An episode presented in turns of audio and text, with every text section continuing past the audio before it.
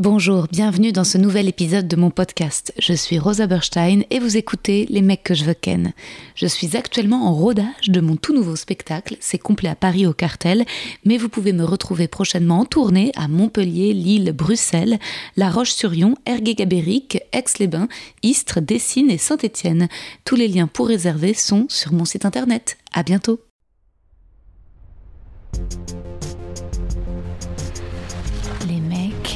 Les mecs, les mecs que je veux ken. Chers auditeurs, chères auditrices, bienvenue dans ce 69e épisode de mon podcast. Je suis Rosa Berstein et vous écoutez Les mecs que je veux ken. Aujourd'hui, je reçois Navo, que vous connaissez certainement, sinon attendez quelques minutes, je vous le présente dans mon poème. Je ne vais pas m'éterniser dans cette intro car la discussion avec Navo est l'une des plus longues des trois saisons des mecs que je veux ken réunis. Je ne ferai pas d'outro, on terminera l'épisode avec les réponses de Navo au questionnaire de Proust. Cet épisode est sponsorisé par la formidable marque suédoise The Nap Lab. Je vous avais déjà parlé de leur géniale couverture listée dans l'épisode 65 avec Fred Cham. Je suis toujours autant convaincue. Je préfère approfondir et faire durer les partenariats avec des marques que j'adore plutôt que d'en accumuler plein et de perdre en sincérité. Et ça fonctionne bien. Les marques apprécient mon investissement, me font confiance. Ça me permet de développer les contours du sponsoring. En effet, l'un de mes objectifs était de pouvoir offrir des goodies aux invités qui participent au podcast, donnent de leur temps, et c'est chose faite grâce à Naplab qui va offrir une couverture de 11 kilos à l'invité de cet épisode, Navo, mais aussi à Laura Domange, Tristan Lopin, Seb Melia, Odalisque, j'espère beaucoup d'autres. Mais une couverture pondérée, je reconnais que c'est un petit investissement. Les prix vont de 89 à 169 euros en fonction de la couverture que vous choisissez. Mais il y a au moins 30% de réduction sur le site, parfois 40. Donc avec mon code promo ROSA10, ça vous fait en tout 40 ou même 50% de réduction. Là, ça vaut le coup. Perso, je vous recommande la couverture classique, pas celle qui est tressée. Celle qui est tressée paraît plus jolie, mais la classique recouvre mieux tout le corps. Attention, ce sont des couvertures individuelles, donc peut-être en prévoir deux si vous êtes en couple. En tout cas, c'est parfait si vous êtes célibataire ou si vous avez l'habitude de dormir le plus souvent seul. Moi, je peux plus m'en passer, je dors toutes les nuits avec, je pourrais pas revenir à la simple couverture d'avant. L'hiver, on aime se recouvrir d'épaisseur, la plus la peine en fait, le tout en une. C'est hyper rassurant, réconfortant, chaleureux. C'est parfait pour cette période. Faites-vous du bien, prenez soin de vous et je vous souhaite une très belle écoute de cet épisode. Bisous.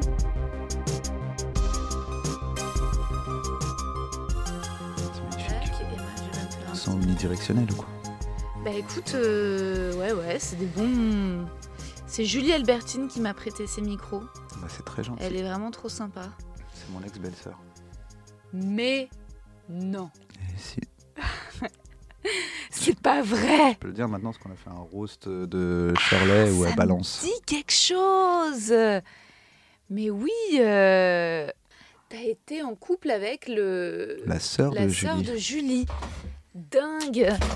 Et Mais- ouais, et il me semble en effet, maintenant que tu me le dis, qu'elle m'en avait parlé euh, de ce roast, et parce que Julie, elle est très. euh, elle culpabilise énormément de, de- de se servir d'infos personnelles pour. mais oui, mais elle euh, m'a demandé ouais, avant, elle m'a demandé après, elle m'a demandé pendant. J'étais là, hey, c'est un roast, fais-toi grave. plaisir. Ah ouais, ouais. Ouais, c'est vraiment une belle personne. Tu vois, putain, moi, je. moi, je, je suis pas aussi, euh, aussi respectueuse parfois. Enfin, je, je- je demande après. Je dis, ah, au fait, ça t'a pas blessé quand Ah oui, Mais- je te demande pas avant. Non, mais là, on était en présence, c'est pour ça, je pense qu'elle m'a demandé. Ouais, ouais. Parce que tu le fais un peu, tu sais, euh, quand tu fais du roast, euh, si Oui. j'ai une info sur toi, Ouais. mais que je suis pas sûr, je me dis, attends, mais c'est une info publique ou pas Avant de la dire en direct marrant. dans un roast et de la couper après, tu vois. Le Je roast demander. 2021, tu sais, avec les lois du Je, consentement. dire, je tu peux te dire que t'as des mycoses ou tu vois Je demande avant quand même. Après, si t'en as pas les sur scène, là par contre, c'est on considère que c'est connu ce Ouais, que t'as raconté sur scène. ouais, ouais, Là, on peut roaster dessus. ouais. Ouais, grave. J'ai vu que Kian, il va organiser son roast aussi, là, Ouais, c'est ce soir là. Ah, c'est ce soir, ok. Tel que tu me vois, faut que je prépare des blagues. Ok, Faut ouais. que je, faut que je roast mon pote. Bah, ta matière, vous connaissez tellement bien. Mais peut-être que justement, Ouais, t'as grillé déjà quand tes t'es cartouches. ouais, t'es tellement proche de quelqu'un, ça devient Ouais. plus dur, je trouve. Ouais, ouais. Tu sais, parce que tu sais que, ouais. que rien, tout te paraît un peu euh, artificiel. Tu vois, tu vas faire des blagues sur quelqu'un que tu connais vraiment bien. Soit tu dis, bon, vas-y, je vais faire des blagues que n'importe qui aurait fait à, ma, euh, à une autre place. Ouais. Soit, soit je suis censé faire des blagues de mecs très proches de lui, mais je les trouve pas vraiment. Enfin, tu vois, il y a un truc un peu. Ah, c'est hyper compliqué. Moi, je trouve trouve. ça beaucoup plus difficile de recevoir dans le podcast des gens que je connais bien que des gens que je connais très peu, comme toi. Et donc, c'est parfait. Je t'ai écrit un petit poème. Ah, T'es prêt? Bien sûr. Je suis venu juste pour ça. Bruno Muschio, aka Navo. Beauté étrange, tête d'italien légèrement asiatique, eurasien du sud, belle mine mate, beaux cheveux poivre et sel, attitude rassurante, la voix et le corps sont rassurants. Quand la plupart des humoristes sont intimidés par Navo, ça répartit sa verve, eh bien moi non. Une vague impression de familiarité. Navo défend la prétention chez Régis Canon, oui, j'ai écouté les 2h23 du podcast Humeur humoristique. Alors, je me risquerai non pas à la prétention, mais à l'assurance, à la confiance. Je tenterai de ne pas être intimidée, de rester moi, Rosa, face à toi, Navo. Je ne te connais quasi pas. On s'était à peine croisés quelques fois l'européen. J'avais pas eu la chance, comme mes copines Tani et Julie Albertine, de faire 60. Mais j'ai participé à un bon moment récemment et tu m'as beaucoup fait rire. Je suis après allé voir le best-of de tes meilleurs pics dans l'émission. Et tu dis deux fois pour rigoler, certes, mais tu le dis quand même que tu as une très grosse bite. Bah, dire ça dans mon poème ou pas, hein Ou dire que tu es un auteur de génie. Un milliard de vues cumulées pour Bref, Bloqué et Serge le Mito sur YouTube. Tu as coécrit le dernier spectacle de Thomas VDB, mis en scène celui d'Ambroise Xavier, mais les gens connaissent ton CV et ton talent. Ont-ils prêté attention à la description sur ton profil Insta? Tu écris Je ne suis qu'amour avec un A majuscule et un S à amour, ça m'a intrigué. En scrollant ton feed Insta, amour revient en photo, toujours accompagné du S. Navo à la fois réservé et séducteur, un mélange de mystère et d'ouverture, de sourire et de sous-entendu. On s'était croisés aussi en juin dernier, à l'anniversaire de mon attaché de presse Léo Dombois. Et je t'avais déjà dit que j'aimerais beaucoup t'inviter dans mon podcast. Tu avais répondu D'accord, mais on ken vraiment après. Je ne sais pas si l'offre tient toujours, si c'était pour la vanne, la formule, je ne sais pas. Je crois qu'on attribue souvent ton intelligence à tes textes, tes punchs, mais pour moi, elle se situe aussi dans ta douceur, dans ton amour des gens, des femmes, des artistes. Je l'ai senti dans un bon moment quand tu as volé à mon secours pour défendre ma vision du romantisme qui n'a rien de cucu. J'étais impressionnée de me savoir si vite comprise par toi. Merci Navo d'avoir accepté de venir dans mon podcast. Merci beaucoup. Ah, mais de rien, merci pour ce beau poème. J'avais euh, complètement oublié que tu m'avais déjà demandé, donc ça en plus je t'ai mis un vent. Ouais. Puisque euh, finalement je suis pas venu. La réplique ne m'étonne pas de moi, mais j'avais vraiment complètement oublié. Bah t'inquiète, moi ça me dérange pas de me prendre des vents, je Ouais, vous c'est demande plus bizarre. tard. hein. J'ai l'impression d'être le, le mec dans euh, Tourne les violons de Jean-Jacques Goldman. Ah ouais, c'est quoi cette Tu vois pas cette Non. chanson? C'est genre. euh, tu ne vois pas C'était il y a. C'est un peu vieux maintenant, parce que Goldman, c'était son dernier album, mais il doit avoir 12 ans son dernier album. Tourne Ouais. les vieux, tourne le Bah je vois la chanson, mais Eh euh, ben, c'est un genre une jeune servante. Non, le, le- ah, le texte. le texte de la chanson. C'est genre une jeune servante qui croise euh, quelqu'un de la haute, elle sert des plats et tout, et il lui dit Tu es bien jolie dans un divin sourire. Ouais. Et après, euh, il se barre, lui, il s'en bat les couilles. Et elle, elle y pense toute sa vie et tourne les violons, et ça la tourmente et encore et encore et toujours. Et elle y repense et repense. Juste quatre mots qu'aussitôt il oublie. Et Ah. donc quand je t'ai dit ouais, mais on ken vraiment, ça se trouve, ça fait euh, des mois que tu dis putain, on va vraiment ken. Alors que c'était juste- ken c'était- Alors que c'est juste une- un bon mot. D'accord.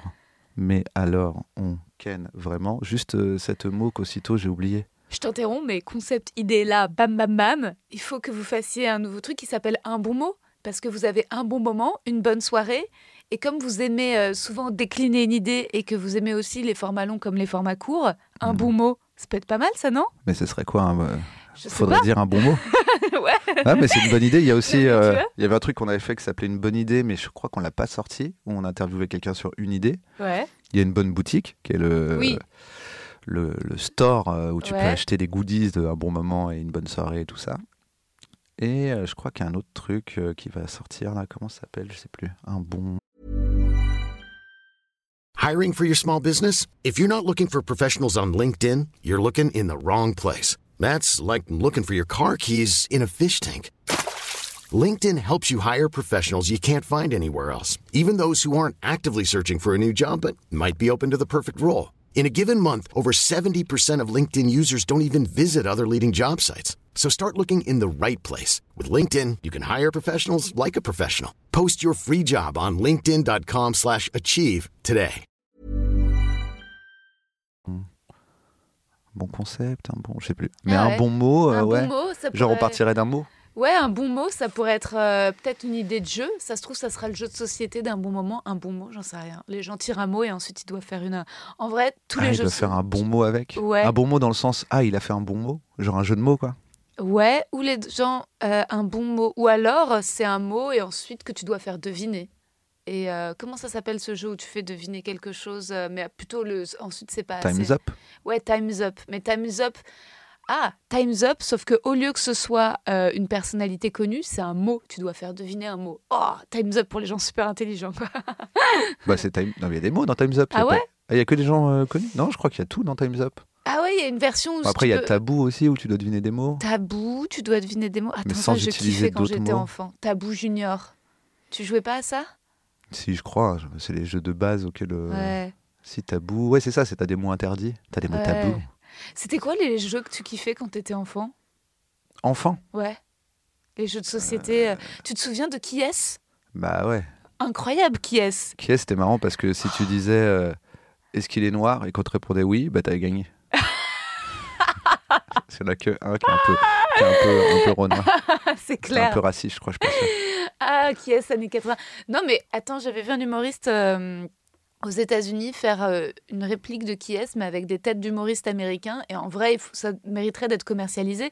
Parce que, Ah oui. tu vois, tu mets tous les humoristes et en fait, tu, tu dis euh, euh, à copier, attends, ah bah merde, résultat, tu- il y a un paquet Ouais, de têtes ça. qui descendent. Ouais, faudrait faire un qui est même avec tes potes et tout. bah ouais. Tu vois, tu fais un spécial qui est genre pour un anniversaire ou un enterrement de vie de garçon ou de jeune fille où tu mets tous les invités ouais. et t'as le droit qu'à des questions perso, pas de questions physiques. Oui, C'est un peu, ça. on l'a un peu fait dans Bref. Il y a un moment où il doit deviner. Il y a son frère qui lui dit euh, j'ai rencontré quelqu'un. Et il lui dit, euh, il essaie de deviner qui c'est, et donc il fait un qui est. Et il pose des questions genre, elle dit lol dans la vraie vie? Non, et il, Ah, il des- ça me dit quelque chose. Et à la fin, c'est Marc. Et c'est comme ça qu'il apprend que son frère est gay. Ok, je vais balancer quelque chose qui va peut-être te choquer. Mais euh, je suis une plus grande fan de Serge Le Mito que de Bref. Ouh Bah, ça m'étonne pas. Regarde, vrai euh, bah, Tu m'en veux pas bah, Parce que Jonathan Cohen est mille fois mieux que Kian. Moi, j'ai fait dans l'ordre, tu vois, j'ai commencé, bon, il y avait Kian, ça passe. Après, Aurel San, Gringe, tu vois, on monte en. Et après, Jonathan Cohen, tu vois. Non, mais je, je, je suis fan aussi de Bref. Je trouve ça. Non, mais, Mais, c'est vrai que les impôts. Peut-être peut-être parce que c'est ça c'est plus délirant, je trouve Serge Le Mito. Juste, euh, Je pense que t'as plus envie de Ken, Jonathan Cohen que Kian, tu peux nous le dire. J'ai très envie de Ken Jonathan Cohen. Tout le monde a envie sûr. de Ken, Jonathan Cohen. Bah ouais, toute la. Même moi, Toi aussi, bah grave. C'est logique. C'est Même- qui les mecs que tu Même voudrais sa mère veut le Ken. Ah ouais, ça, bah, c'est après les juifs, c'est les mères juives en général, elles veulent ken leur enfant. euh. Ah oui, c'est vrai que tu arrives toujours à faire le, Toujours, c'est le, le point. Voilà. le- le point juif. Maintenant, on peut laisser. Vu qu'il est arrivé très tôt, il reviendra pas plus tard. Oui, c'est ce Voilà. que- bien sûr. Il Non, va revenir attends. plusieurs fois. Il va revenir une deuxième fois maintenant parce que euh, je rebondis sur Jean-Jacques Goldman euh, pour me la péter. Je vois pas le rapport. Bah, C'est vais un peu dire. antisémite, genre le lien que tu viens de faire. Bah, Tu lui lis les gens juste par le fait qu'ils sont juifs, quoi. T'es comme les gars sur les forums qui font des listes de juifs. non, c'est pas ça. C'est quand t'as dit Jean-Jacques Goldman, je me suis dit je veux lui dire, puis mon esprit m'a amené ailleurs et résultat, j'y retourne maintenant. Mais Ouais. oui, c'est peut-être un raccourci. Qu'est-ce qui t'a ramené à Jean-Jacques Ouais, Goldman juif. On parlait juste de Jonathan Cohen. Juif, C'est parce que le- leur prénom commence par la même lettre. parce qu'ils sont juifs. Parce que leur prénom commence par un J, comme juif. Voilà, exactement. Et en fait, c'est surtout pour me la péter vis-à-vis de toi et t'impressionner, euh, Navo. Parce que je remarque que euh, de- parmi mes stratégies de séduction, euh, parler de, la, de ma généalogie et de ma famille, en général, c'est genre le truc qui peut ou pas plaire au mec. Mais bon, je vais te le dire, tu me diras si ça te fait un effet ou non. Genre, tu fais des violons euh, tziganes sur tes ancêtres qui ont souffert. euh, Ah, tu vas voir. Attends, je te balance. je ne suis qu'un peuple errant. Bah, Tu es ma terre promise. Ma grande tante que je n'ai pas connue, mais la sœur de ma grand-mère que je n'ai pas connue, euh, qui s'appelait Felka, a été la fiancée du père de Jean-Jacques Goldman, Fiancée du père, père de Jean-Jacques Goldman. Moses, et qui elle devait épouser. Et la veille de leur noces, elle lui confie l'avoir trompé avec un grand acteur du théâtre russe, supposément Salomon Mirols. Le mariage est annulé. La veille du mariage. La veille du mariage. Bon, ça, c'est la légende. C'est la légende de la famille, mais c'est pour ça que ma tante euh, Hélène. C'est-à-dire que chez les Juifs, vous avez les mêmes trucs que, dans le, que nous, on a euh, dans les, la France profonde, Ouais. où tout le monde est plus ou moins euh, un cousin éloigné de Johnny Hallyday, en fait. Il y a toujours quelqu'un pour dire, mais en fait, lui, ton, ton- lui, en fait, à un moment, il connaissait Johnny Hallyday, et je crois qu'il est de la famille. bah ouais, il y a de ça. Il y a un truc très France profonde, bah, clairement. Mais euh, voilà, et donc euh, et donc c'est pour ça que cette pauvre Felka avait une réputation de pute. euh, Mais moi, j'ai tout et ou de starfuckeuse parce qu'en fait, elle s'est tapé pas mal de mecs connus de l'époque. Elle s'est tapé Chagall. Ouais, mais le mec, de, le père de, De, il de est pas- Goldman, il est pas connu. Ah bah après, il a une, c'était un, un grand résistant. C'était un mec hyper impressionnant. C'était un anarchiste et tout. Il a été en Le prison. père Le père de Jean-Jacques Goldman, as-tu Le vu frère, non? Non. Ah, putain, t'as raison. Le frère était un anarchiste fou, mais Ouais. le père était un résistant notoire, très connu. Mais il a résisté à quoi, vu que c'était son frère, non, qui était résistant? Ah bah non, c'est l'autre génération, c'est le père. Ah, bah oui. Ah oui, Ah oui, donc il est, oui, il est fils de. non, non. Il est fils de résistant, communiste. Ah oui, oui. Non, il est né, il est né, il est, bah, il est né tôt, Oui, euh, il est né, en, je sais pas, vers 45, les années 50, non? Mais donc son père était résistant communiste. Et son frère était un anarchiste, en effet, un peu déglingo. Mais donc son père était le fiancé de ma grande tante. Alors, Voilà. est-ce que ça t'impressionne ou pas? Bah, je vois pas très bien le lien avec toi. je, crois que, je crois que je m'intéresse plus aux personnes euh, qu'à leur, à leur généalogie. Ah ouais, ok. Sauf si ça explique quelque chose de toi. Ça fait de toi quelqu'un en fait qui est pas très français. Parce que t'as vu aussi un truc assez beauf en France. Enfin alors pas beauf mais plutôt snobinard. C'est de juger les gens par leur généalogie, tu vois. Ah ouais? Ah bah ouais. Le euh, descendant de etc. euh, tu vois. Moi je me, je me la pète pas assez parce que ma mère. J'ai appris cet été que j'étais descendante du côté catho de ma mère de Saint-Louis. Oui, mais est-ce que ça. En fait, soit ça a un impact Ouais. sur toi et ta personnalité, et donc ça m'intéresse, Ouais, ok. soit c'est juste des, Ah, juste des des gens morts dans ta Ouais. famille et on s'en fout. Ah ouais. Je sais pas qui c'est, mon arrière-grand-père. D'accord. Mais si maintenant, euh, tout d'un coup, je le sais et je dis, eh, c'est pour ça. D'accord. Surtout qu'il y a beaucoup de. euh, chez les juifs, justement, il y a beaucoup de euh, réflexions autour de la psychogénéalogie oui. et euh, de l'épigénétique et tous ces trucs-là. Donc, euh, tu vois, si c'est pour me dire, en fait, mon arrière-grand-mère, elle a vraiment galéré et j'ai hérité d'elle et maintenant j'ai un traumatisme Bah, enfoui en moi. Si, je me sens une filiation avec cette Felka, mais euh, c'est vrai que, que si tu parce que creuses c'est une par là. c'est Ouais. pour ça. Bah oui. C'est ça que tu, c'est pour ça que c'est, le truc que tu as souligné. Le cas. C'était une starfuckeuse. Bienvenue dans mon podcast, les mecs que je veux ken. Bah ouais, il y a un peu de ça, c'est vrai, faut assumer en fait. C'est vrai, comme si c'était. euh, Parce que c'est vrai que je pense que ça a été vachement. Pas diabolisé, mais comme un truc un peu. euh, ouh euh, Ah bah si, tu- Bah complètement, ouais.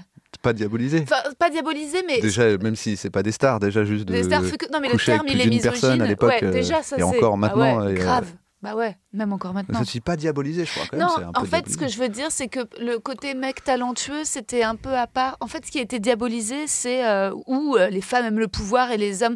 Comme voilà, le cliché, c'est les femmes aiment les gens euh, qui ont. de- les, les femmes aiment les hommes qui ont du pouvoir et de l'argent. Style Ouais. Carla Bruni. Bouh Ah oui, Tu vois?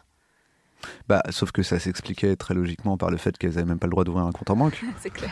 tu, tu peux pas à la fois dire à quelqu'un, pour vivre, il faut être avec un homme, mais ne- attention, si tu, si tu choisis un homme juste parce qu'il est riche, t'es vraiment une sale personne. Tu fais, bah, donne-moi un compte en banque et on n'en parle plus. Complètement. Laisse-moi travailler. Mais et totalement. Et moi, j'ai un reliquat de ça. Je pense que j'ai un côté Handmaid's Tale où je, me, où je suis tellement parano que je me dis d'un coup, demain, on va fermer les comptes en banque, on n'aura plus le droit de travailler. Et je me dis, c'est pour ça qu'il faut que je sois au contact de mecs qui, eux, auront toujours le droit de, de, de créer. Comme ça, à travers eux, je pourrais aller au théâtre et voir des films et participer à la création Mmh, artistique. C'est tellement pas vrai.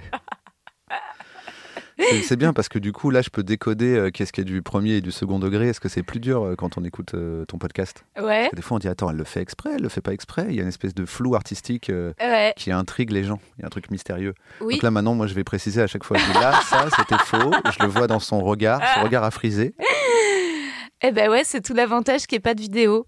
C'est que ça laisse une plus grande part d'imagination à l'auditeur. Toi, es un... tu, tu penses que c'est important la vidéo pour le podcast? Hmm, non, je pense que les deux euh, ont leurs avantages et leurs inconvénients. Il y a un truc plus intimiste dans le pur audio. Ouais.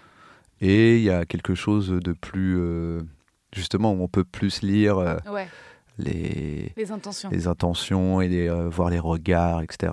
Tu vois Ouais, ouais, ouais, ouais. C'est plus mainstream, plus grand public. Non, je dirais que c'est deux trucs différents. Ouais, ouais. Je sais pas s'il y en a un plus grand public, mais en tout cas, c'est plus intime euh, le côté juste radiophonique, quoi. De toute façon, toi, t'as une poker face de ouf. Donc, même quand t'es filmé, on sait pas vraiment. Même quand il y a ton visage à la caméra, je pense qu'il y a toujours un doute sur tes intentions. Ah, ouais, mais je pense pas parce que du coup, je le dis. Ouais. Je me rends compte que c'est rare que les gens euh, sachent pas si je déconne ou pas, finalement. Parce que oui, parce que comme tu déconnes toujours, maintenant c'est un running gag. euh. Mais tu sais que ma, ma, ma meilleure pote, Adrienne, c'est un peu ma Kian à moi. C'est ma. Ah, Ouais. Et, euh, et ben, quand je lui ai dit que je faisais un bon moment, elle m'a dit Waouh, truc de ouf. Mais elle m'a dit Attention à Navo. J'ai dit Ah ouais? Elle m'a dit bah, Parce qu'il est hyper piquant. Euh, elle- elle- Alors dit, que non, t'as vu, je suis gentil. je t'ai pas piqué, je t'ai Tu m'as pas fait du tout mal. Ça s'est hyper bien passé. Mais non, c'est toujours en. non, mais en fait, pour moi, en plus, c'est important. Après, bah, des fois, tu peux te foirer, mais pour moi, c'est important de rigoler. Même si on rigole de toi ou d'un truc que tu viens de dire, c'est important qu'on rigole ensemble. Ouais. C'est-à-dire que si je vois que la personne, ça la vexe, je vais pas. Ouais. Je, je prends pas de plaisir à, oui, oui. à vexer quelqu'un ou à le mettre pas bien. Ah ouais. Oui, oui, bah non, mais moi, je- sur le podcast, euh, on a, on a, tu m'as beaucoup fait rigoler. Après, Bah moi, ouais. j'ai tout de suite capté que c'était du second degré. Peut-être qu'il y a des gens qui captent pas tes vannes tout de suite? Non. Bah, j'ai pas l'impression. En fait, j'ai l'im- j'ai l'impression qu'avant, c'était le cas. Ah ouais. et que quand j'ai commencé à le faire sur scène, j'ai dû euh, trouver. Parce qu'en en gros, quand j'ai. À un moment, je faisais les premières parties de Cannes du, du spectacle Pulsion, et tout mon délire, c'était de m'embrouiller avec le public. Mais du coup, je me disais, alors attends, c'est quoi le. C'est quoi les signes. Je sais pas comment dire, tu vois, ouais, c'est ça, les, les signaux non verbaux Mm. et l'attitude, le ton et la façon de parler qu'il faut avoir pour qu'on rigole ensemble d'une situation qu'on a mis en place ensemble où on s'embrouille plutôt qu'ils se disent euh, ils m'embrouillent vraiment. Donc au début c'était un peu chaotique parce que parfois j'y arrivais pas. Mhm. Et plus ça va, plus j'ai l'impression que j'y arrive. Je pense que dans une salle il restera toujours quelques personnes un peu trop prom dog qui vont dire ouais il était sûr. horrible. Ouais. Par exemple des fois quand je fais le mec euh, un peu timoré et tout, il y en a vraiment qui disent oh le pauvre tu vois. Et je suis Ah là ouais, bah, alors ouais. tellement pas. Mais bon ça arrive tu vois à l'échelle d'un public. Mais j'ai l'impression que dans une interaction à deux Mhm. il y a moyen que tu comprennes à chaque fois, Bien sûr. si je me débrouille euh, bien, euh, dans, à quel niveau on est. Et qu'on y soit ensemble, ce qui est Mhm. plutôt euh, valorisant pour tout le monde. Moi, je suis content. On dit, viens, on va dans le quatrième degré ensemble. Ouais, génial. Bah grave, mais donc ça ne sur tous les épisodes de Un bon moment, il y en a jamais où il y a un invité qui, qui te- ton humour euh, aurait euh, Je un petit crois peu pas. non. Ah, Je, cool. je, je, crois, je, je me souviens qu'il y a eu beaucoup de commentaires sur celui avec McFly et Carlito, parce Ah que Carlito, il est grave rentré dans le même délire que moi. Ok. C'est que nous, on ouais. Euh, au millième degré sur un nuage. Où c'était là, ouais, génial, un copain de millième degré. On s'envoyait des pics, des machins. Et finalement, les commentaires, c'était, ouais, ça se voit qu'ils se détestent et tout. Et je pense qu'on était, on a trop bien Ah ouais, jouer le- joué notre jeu. Mais nous, on a, nous, on a kiffé. On a dit, ah, c'était une super émission, ouais. Après, on a regardé, on fait, ah, merde, en fait, les gens, pareil, un peu avec Pierre Cross. Ah. Pierre Cross qui m'avait prévenu, il m'avait dit, attends, moi, je connais un peu ma communauté. Il y a moyen qu'il y en ait deux, trois qui te disent, ouais, comment tu parles à Pierre Cross? Alors qu'on se connaît hyper bien et on passe notre temps à se vanner. Intéressant. Du coup, quand tu connais bien quelqu'un, tu rentres dans une espèce de complicité où tu te... Que les gens peuvent ne pas comprendre. Et des fois, tu es trop dans ton délire euh, à deux. Ouais. Les gens captent pas qu'en fait, vous rigolez. Oui, oui, parce que dans le best-of, il y a un moment aussi où tu dis à quelqu'un, ah, bah, c'est parce que t'as pas de talent, je sais pas quoi. Et le mec, mais ah, je sais plus, un youtubeur. euh, Et moi, pour lui, je me suis dit, oh, parce que quand même, dans les blagues, il y a quand même toujours un petit fond de, petit fond de vérité. Ah non, non, je pense. Bah, non, pas forcément. Mhm. Bah non, parce que la, la blague, elle est évidente. euh, Oui, je pense même que c'est souvent le ouais. contraire. Si le gars, il a Ouais. pas de talent, tu vas pas lui dire comme ça, en fait. Ouais, ouais, ouais, Tu vois. Oh, je- J'utilise pas ça pour dire un truc qui me ronge à l'intérieur et Ah genre j'ai ouais. besoin de lui dire. Ouais. C'est au contraire, je pense que quand j'ai besoin de dire un truc, alors ça s'appelle un bon moment. Donc comme ça s'appelle un bon moment, je rentre pas dans l'art de la personne, on n'est pas chez Jean-Jacques Bourdin. Ouais. Mais si la personne dit quelque chose avec laquelle je suis pas d'accord, je vais plutôt le dire sans rigoler. Ah, Je vais dire d'accord. excuse-moi, je me permets, attends, j'ai besoin d'une précision là, mais quand tu dis euh, tel truc, Que les femmes sont toutes connes. bah, c'est typiquement ce genre de truc. Ah, Ça m'est arrivé deux trois fois où je dis euh, ah oui d'accord, mais euh, mais du coup euh, tu t'es entouré de femmes pour ce projet, tu vois Et en fait je pose juste la question Ouais. qui va faire en sorte que la personne dise non Ouais.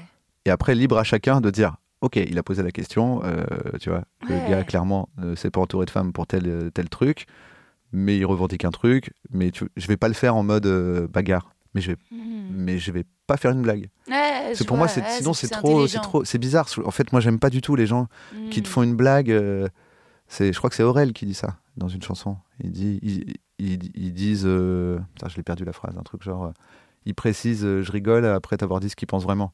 Mhm. Tu vois, moi, je suis pas du tout comme ça. Je suis pas là genre là, Mhm. ah bah parce que t'es une radine, je rigole. Ah, ouais, ouais, ouais, vois, ah, ça, ça me met un somme. Ah ouais, ouais, ouais, non, il faut arrêter de rigoler quand c'est quelque chose de, quand c'est quelque chose d'un peu plus important. Ah ouais, ouais, ouais, ouais, absolument. C'est pour ça, et il faut l'assumer. Moi, c'est pour ça que j'essaye d'arrêter de rigoler dans mon spectacle à la toute fin quand je dis laisser un commentaire sur Biréduc. J'essaye de, Ah oui. Là maintenant c'est sérieux. Alors là, maintenant, je rigole plus. J'ai vraiment besoin de vous. Ouais, ouais. Mais, euh, mais oui, oui, non, c'est vrai que parfois, il faudrait... euh, Mais c'est cool que tu sois attentif à ça. Est-ce que tu as toujours été féministe ou tu as l'impression que ces dernières années, ça s'est un tout petit peu plus construit dans ta tête? Hmm, non, je dirais que ça fait dix ans que c'est une déconstruction. euh, Ok. ouais. Pourquoi tu, tu me dis que je suis féministe comme si, Ouais, comme je sais pas, je, comme si je l'avais revendiqué. Bah, je le dis pour toi. Oui, alors je, je peux, on va dire que je suis féministe, même si euh, je suis pas à l'aise avec les mecs qui se revendiquent féministes. Oui, Voilà. On va dire que je ouais. te réponds oui parce que tu m'as posé la question. Ouais, On peut préciser que je suis pas arrivé en disant bonjour, je suis féministe et je vais vous expliquer pourquoi c'est bien. Ouais, ouais, ouais, tu veux pas être dans cette arrogance-là. mais je l'ai- je l'ai- ouais. J'ai appris euh, parce que dans, le, dans la bagarre. J'écoute toujours, tu vois. Ouais. Et en gros, moi j'ai eu plein de problèmes. De tu fais un truc, euh, il y a une phrase de travers dans un sketch, dans un truc, dans un épisode de Bref, dans un machin, Ok. t'as euh, 1000 personnes qui tombent dessus sur Twitter. Et contrairement à d'autres, je pense, j'ai quand même tendance à dire, euh, essaye d'entendre qu'est-ce qu'il y a derrière, derrière la colère, tu vois. Au lieu de le prendre dans ton ego et de dire ouais ils m'ont mal parlé alors je vais rien écouter. euh, en gros, pour moi, ce serait la même erreur. Attends, je suis pas clair. Non, si, c'est Si plein de gens me tombent dessus Ouais. et ils peuvent me traiter de tous les noms, pour moi, ça n'implique pas que je vais pas écouter la raison pour laquelle ils me tombent dessus, même si la manière dont ils me tombent dessus, ça me plaît pas, ça me fait du mal, ça me fait de la peine, Mhm, parce que pour moi, ce serait aussi débile mhm, que on est en train de conduire, mhm, j'ai pas vu, il y a un mur, mhm. et toi tu dis, il y a un mur, fais gaffe, connard Bah Et oui. moi je dis, eh bien, puisque tu m'as insulté, je ne l'éviterai pas, et on meurt, tu vois.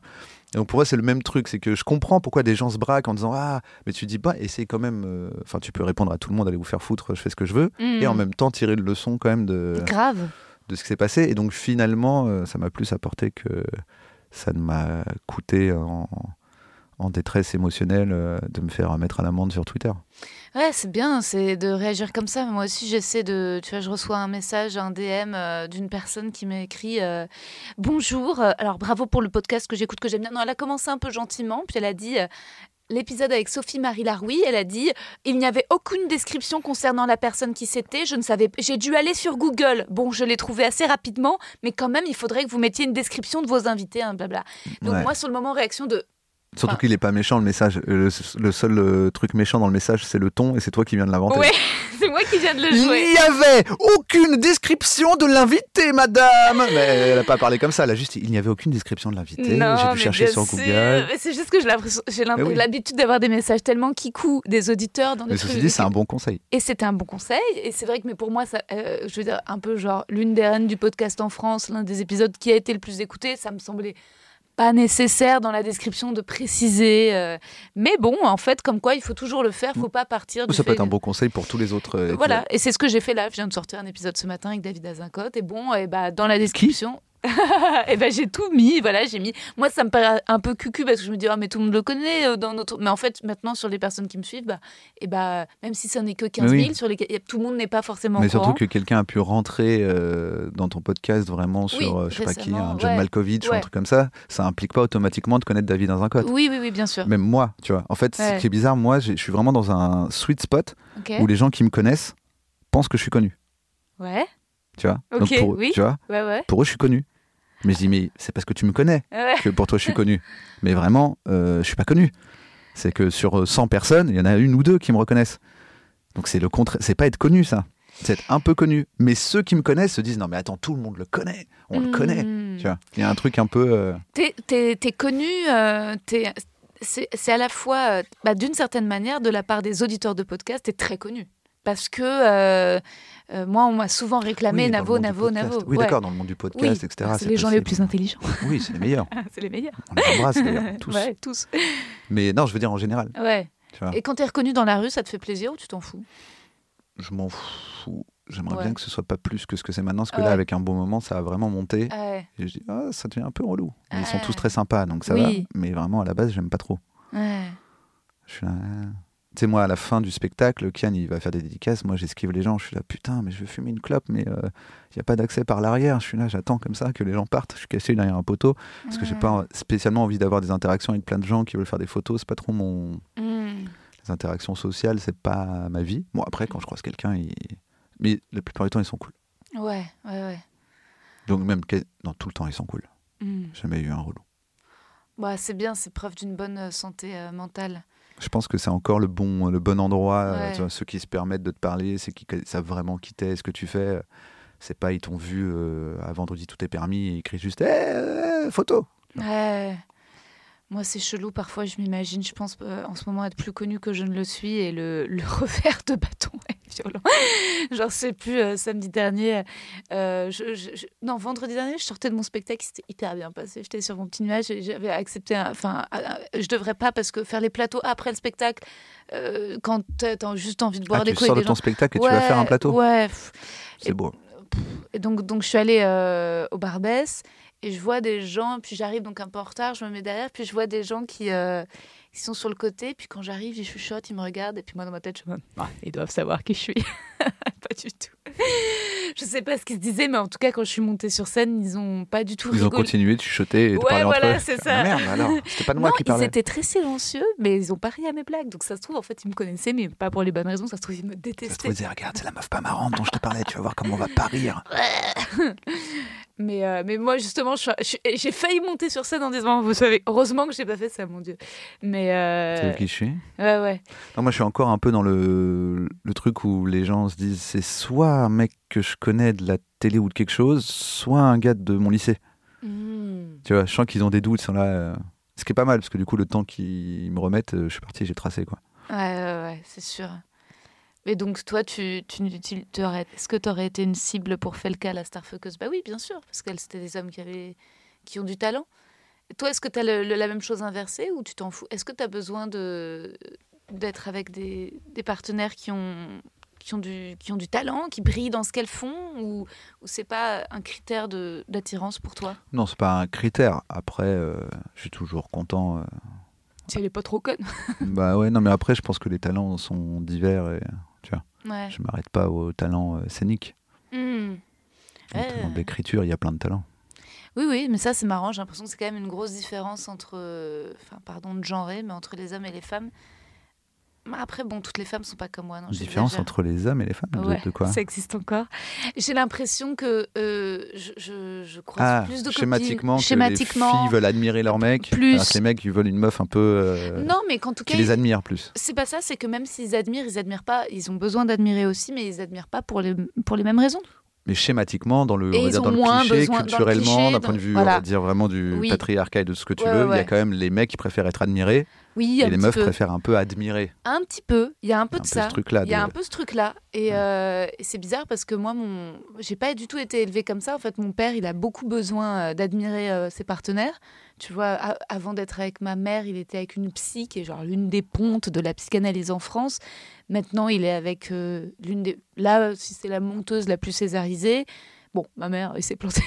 J'exagère. Bon, elle était super Ma mère, belle. une merde. Ma mère, elle était trop belle et trop intelligente, mais après, en termes de carrière, elle n'a pas non plus euh, percé de ouf. Mais, euh, mais pour lui, il était toujours très admiratif de la carrière des femmes. Il me présentait, ah, regarde, machin, cette grande médecin et infectiologue et tout. De tout. Et, euh, et après, l'un de mes- l'une de mes premières relations, c'était aussi un mec qui, était, qui adorait, euh, après moi, il a toujours voulu être avec des, des metteurs en scène et des nanas, du rond-point, du truc. Mais à part ce premier petit copain et mon père, ensuite, je suis toujours tombée avec des mecs qui étaient en mode, non, pas trop, tu vois.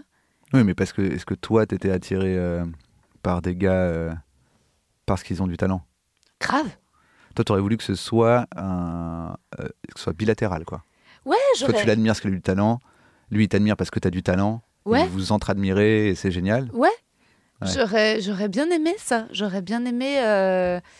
J'aurais bien aimé euh, à chaque fois que j'ai une réussite supplémentaire voir que ça, voir que ça augmente mon sex appeal, alors que pas du tout. Ce qui augmente Ah ouais, mon sex appeal, c'est ma tenue. Tu voudrais carrément que ton sex appeal soit euh, aligné sur euh, tes réussites euh, Ouais. Bah ouais, professionnelles. bah, comme un homme. Tu vois, j'aimerais bien que. Mais comme un homme, pas pour toi. Pour moi, C'est-à-dire que si là, t'es avec un gars qui est un bête d'humoriste, puis finalement ça marche pas, il devient plombier, tu le quittes, quoi. Tu dis, bah t'as plus de sex appeal, mec. c'est horrible, t'es plombier. euh. Alors qu'il reste le même, tu vois. Alors, je vais essayer de répondre le plus sincèrement possible.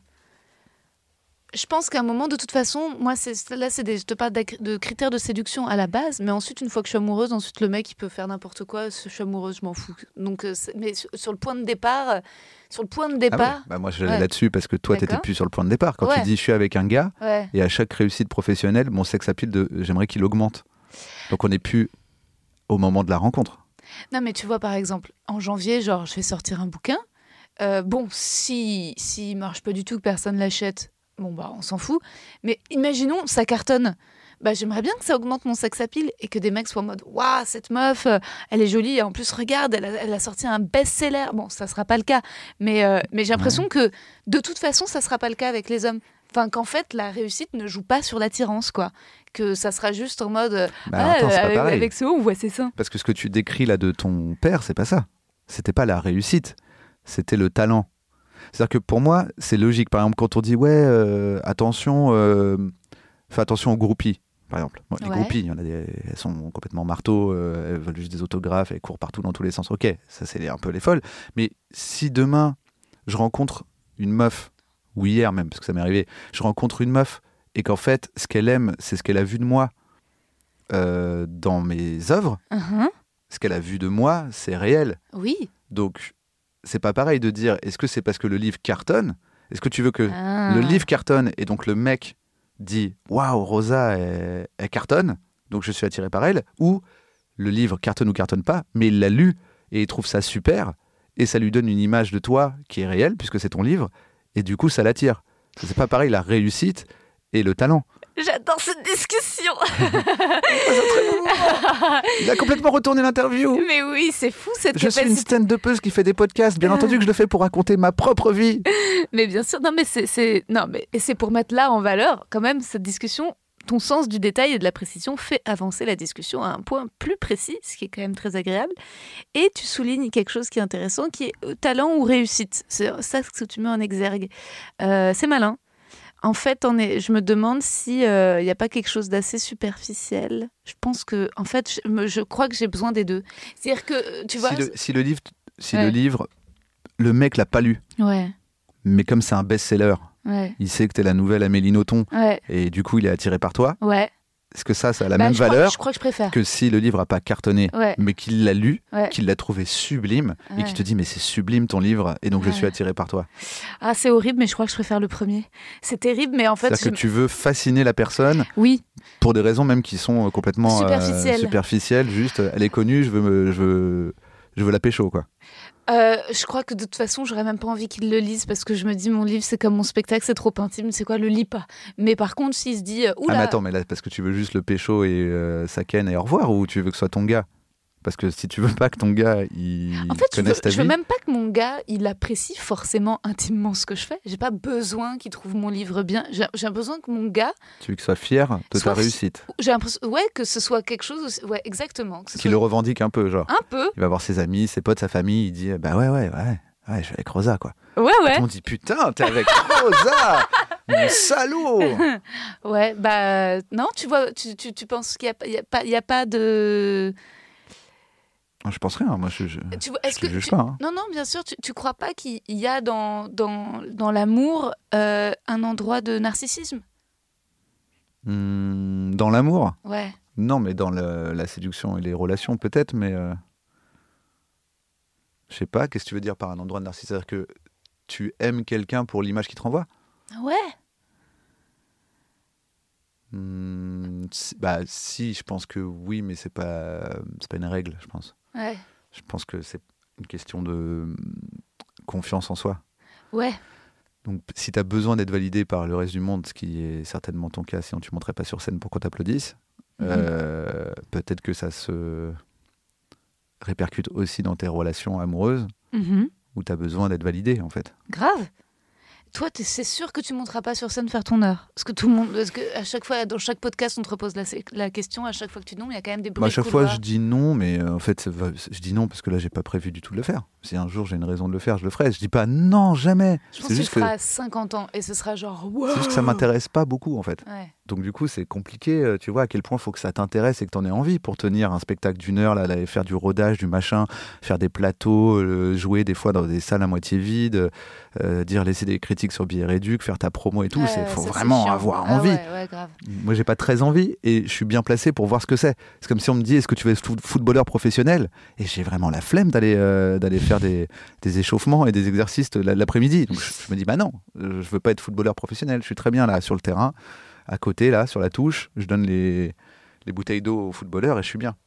Parce vois, que justement, je vois à quel point c'est compliqué. Et peut-être que la façon qu'on a d'envisager nos carrières, eh ben, c'est peut-être exactement la même raison pour laquelle on envisage peut-être l'amour dif- différemment.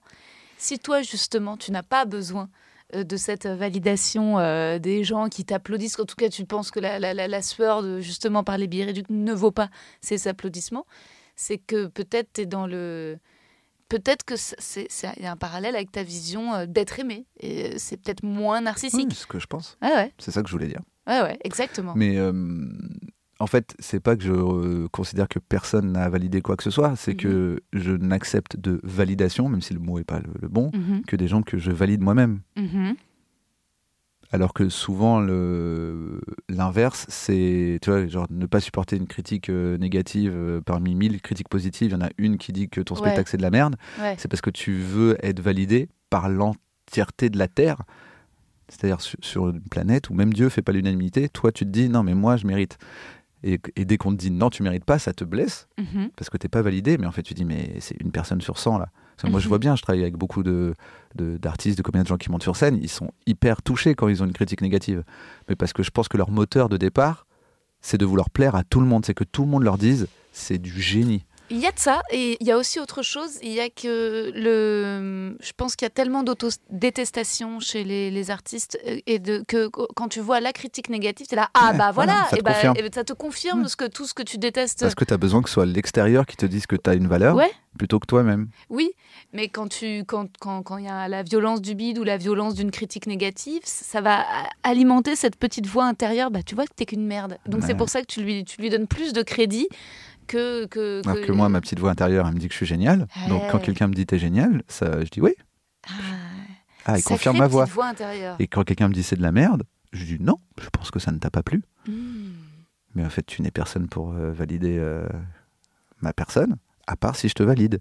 Ah génial. Si quelqu'un dont je suis très proche me dit là tu pars en couille ou là ça c'est pas bien ce que tu fais, j'écoute attentivement.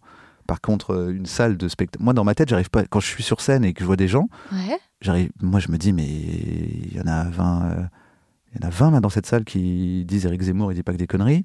Euh, Il y en a 30 qui disent la chasse, c'est la tradition. Il y en a, tu vois, il y en a 40 qui disent ouais, c'est les juifs qui contrôlent le monde. Il y en a 12 qui pensent que, tu vois, et à un moment, je me dis euh, qui sont ces gens pour me valider moi, alors que la plupart, en fait, je suis pas d'accord avec eux. Comment est-ce que je peux mal vivre le fait que des gens avec qui je suis pas d'accord soient pas d'accord avec moi C'est Ouais, logique. Ouais, ouais, ouais, c'est logique, c'est très, c'est étonnant. Euh, Si Marine Le Pen arrive et me dit t'es vraiment un gaucho, c'est un compliment. Tu vois? Elle dit tu Ah. dis tout ce que tu dis, ça n'a aucun sens sur, la, sur les migrants. Je fais bah merci Marine. Sauf que moi, mon plaisir, c'est de mettre d'accord les gens le plus loin de moi possible. Bah oui. Et, et, Parce que euh, tu veux valider, tu veux être validé par les gens, tu veux les convaincre, tu veux qu'ils disent tout a changé grâce à toi. oh, T'es tellement forte, t'es tellement formidable Rosa que Non, mais je pense change pour toi, je, je, je t'idolâtre Rosa. Il n'y a pas que ça. Il y a aussi le fait que euh, c'est une espèce de foi en l'humanité, que ça dépasse un peu l'idée de, si- si- de dépasser les opinions euh, euh, politiques, de transcender via l'art, justement. Ouais. euh, et tu vois, quand j'ai joué mon spectacle à Avignon, tu vois, dans un petit théâtre privé, public du Vaucluse, de machin, il y a plein de gens FN. Une fois, je faisais des blagues. Une nana, une vieille dame au premier rang, je parlais de chewing-gum, elle dit Ah, chewing-gum, bah ça c'est américain. Et je me disais Oula, on doit être tellement loin, elle et moi. Puis je la voyais rire. Et en fait, je trouvais ça génial. Et c'était pas, j'ai bien Non sûr, mais ça tant mieux. tant, voilà. Mais si elle avait Paris Hmm. et que tu t'étais dit oh non mon dieu cette petite vieille facho Ouais, ouais, ne euh, m'aime pas. ne m'aime pas, je fais bah on s'en fout non de sa vie. euh. Ouais. Ah, tant mieux s'il y a des gens. Enfin, c'est même le but de ce que tu fais, de faire Ouais. rire des gens. Mais c'est Bah le oui. fait que s'il y en a un qui rit pas, il est plus important que ceux qui rient. Hmm. Donc quelque part, c'est comme si, euh, en, en fait, c'est la même mécanique que quand le gars qui te veut pas, comme par hasard, c'est celui que tu veux. Ouais, tu vois, c'est la même mécanique. Tu dis, bah attends, Ouais. là, il y en a Ouais. 25 qui te veulent. Enfin, ouais, mais ces 25 là, ils m'intéressent pas. Par Ah. contre, lui là, qui m'a dit non, pff, comment il est hot. Et tu fais, bah, attends. tu cherches les. Et cherches toi, le problème. Navo, t'es pas, t'es- ça t'est jamais arrivé d'être attiré par une fille qui, a priori, te résistait ou ne s'intéressait pas à toi? Bah, si, si. Ah. Mais comment ça? Bah, J'ai c'est- pas dit que ça n'arrivait pas. Tu vois? J'ai dit que si ça arrive, ça lui donne pas plus Ah d'importance. Au contraire, même. Ah ouais. Moi, moi, je pense que une... moi, si à un moment je dis, Eh, viens, on couche ensemble, et que la meuf a dit non, pour moi, Oui. c'est elle qui rate un truc. Uhum. Donc, c'est vraiment le principe de la confiance en soi. Ouais. C'est celui-là, quelle erreur elle vient de faire Ouais. Quelle bêtise Ok, mais d'où elle te vient cette confiance, cette petite voix que tu te dis que t'as dans la tête, qui te dit que t'es génial? C'est ma daronne. C'est ok. Ouais. Italienne? Non. Française? Ouais. De Je veux savoir si elle est juive. hein. Pas du tout. Alors là, tu vois, c'est toi qui le remets. Moi, j'avais décidé d'en Ouais, c'est toi, plus tu m'as, parler. tu m'as fait des signes, euh, tu m'as, mimé un juif. Non, c'est ok. T'as fait une kippa avec ta main. C'était horrible, c'était très antisémite. T'as le droit parce que t'en es, mais vraiment, euh, c'est gênant pour nous. hein. Pas du tout. J'ai voulu l'espace d'une seconde me la jouer Fanny Ruet. Parce que Fanny, quand je l'ai eu dans mon podcast, m'a dit Tu sais, Rosa, t'es pas toujours obligée de parler. Tu peux aussi laisser des temps pour laisser tes invités parler. Donc, moi, à chaque fois que, genre, en plus, je coupe l'invité pour raconter ma vie, il y a une petite voix qui me dit Eh ben, Fais comme Fanny Ruet, laisse des temps pour laisser l'invité prolonger. Donc, j'ai voulu faire une, une ruette et laisser un temps pour toi développer sur ta mère. Ouais. Mais apparemment, je apparemment, j'ai comme pas les mêmes qualités que J'ai Fanny laissé Ruet. le même temps. Ouais. Donc du coup, t'as fait Oh mon dieu Je me suis tué le sécu, qu'est-ce qui J'ai se tout de passe suite, qu'on tout de suite, tout de suite eu peur. Mais, euh, mais attends, je veux donc ta mère. Oui, ma mère, en fait, en gros, elle m'a dit Tu claques, tu déchires, t'es trop fort, allez, allez goodbye, pars dans la vie avec ça. Elle vient euh, d'où elle, j'ai- j'ai j'ai fait tout un. Enfin, j'ai participé à un podcast qui s'appelle Émotion, euh, dans lequel je parle de ça. Ah. euh, voilà. Ok, de Et qui est, qui intéressant, ouais, Ok. de Louis Média, qui est intéressant parce que le. Déjà parce que je suis dedans Non, justement. Parce que juste là, oui, bon, je suis dans un truc. je- euh, en fait, quand tu es dans un truc, tu t'écoutes, tu fais oui. bon, ça va. Mais en fait, après, il y a tout un, tout un, toute une partie euh, plus euh, scientifique et plus, tu vois, avec des psys, des je sais pas quoi, des mecs qui ont fait des recherches là-dessus, qui expliquent d'où vient la confiance en soi Hmm. et quels sont les processus qu'il y a euh, derrière. Ah, on ira l'écouter. On a réécouté Émotion sur la confiance en soi. Bon, on écoute ensemble. On le met maintenant. on pose.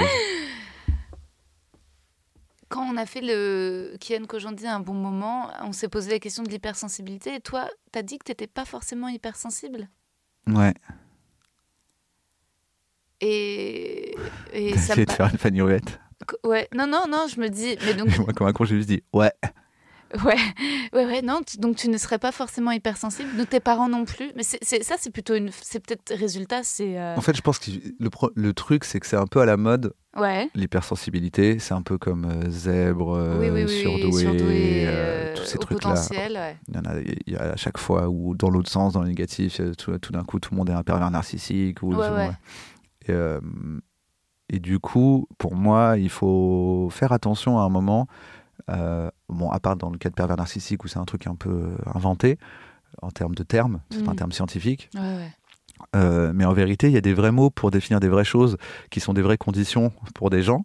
Et donc, il y a un truc un peu, alors j'utilise des grands mots, mais un peu validiste, Ouais. à vouloir tout le temps dire Ah, ce truc, alors cette personne est complètement schizophrène, elle serait pas un peu borderline Tu vois, c'est un peu à la mode de, Oui. de mettre des mots qui sont des euh, Des vraies des pathologies. vraies pathologies, ou en tout cas des vrais. euh, des troubles de la personnalité, ou en tout cas des traits de caractère qui sont précis, mais tout d'un coup, tout le monde se découvre hypersensible, parce qu'il y a un effet un peu, euh, tu vois. Ah, moi aussi, des fois, je me sens triste. Ah, bah, je suis hypersensible. Donc, euh, Oui, oui, non, non, dans l'émission euh, qu'on a fait où il y avait Maurice Oui, euh, qui lui bien. en parlait, Ouais. ok, mais je pense, je pense que même lui, il voit plus d'hypersensibles autour de lui qu'il y en a vraiment.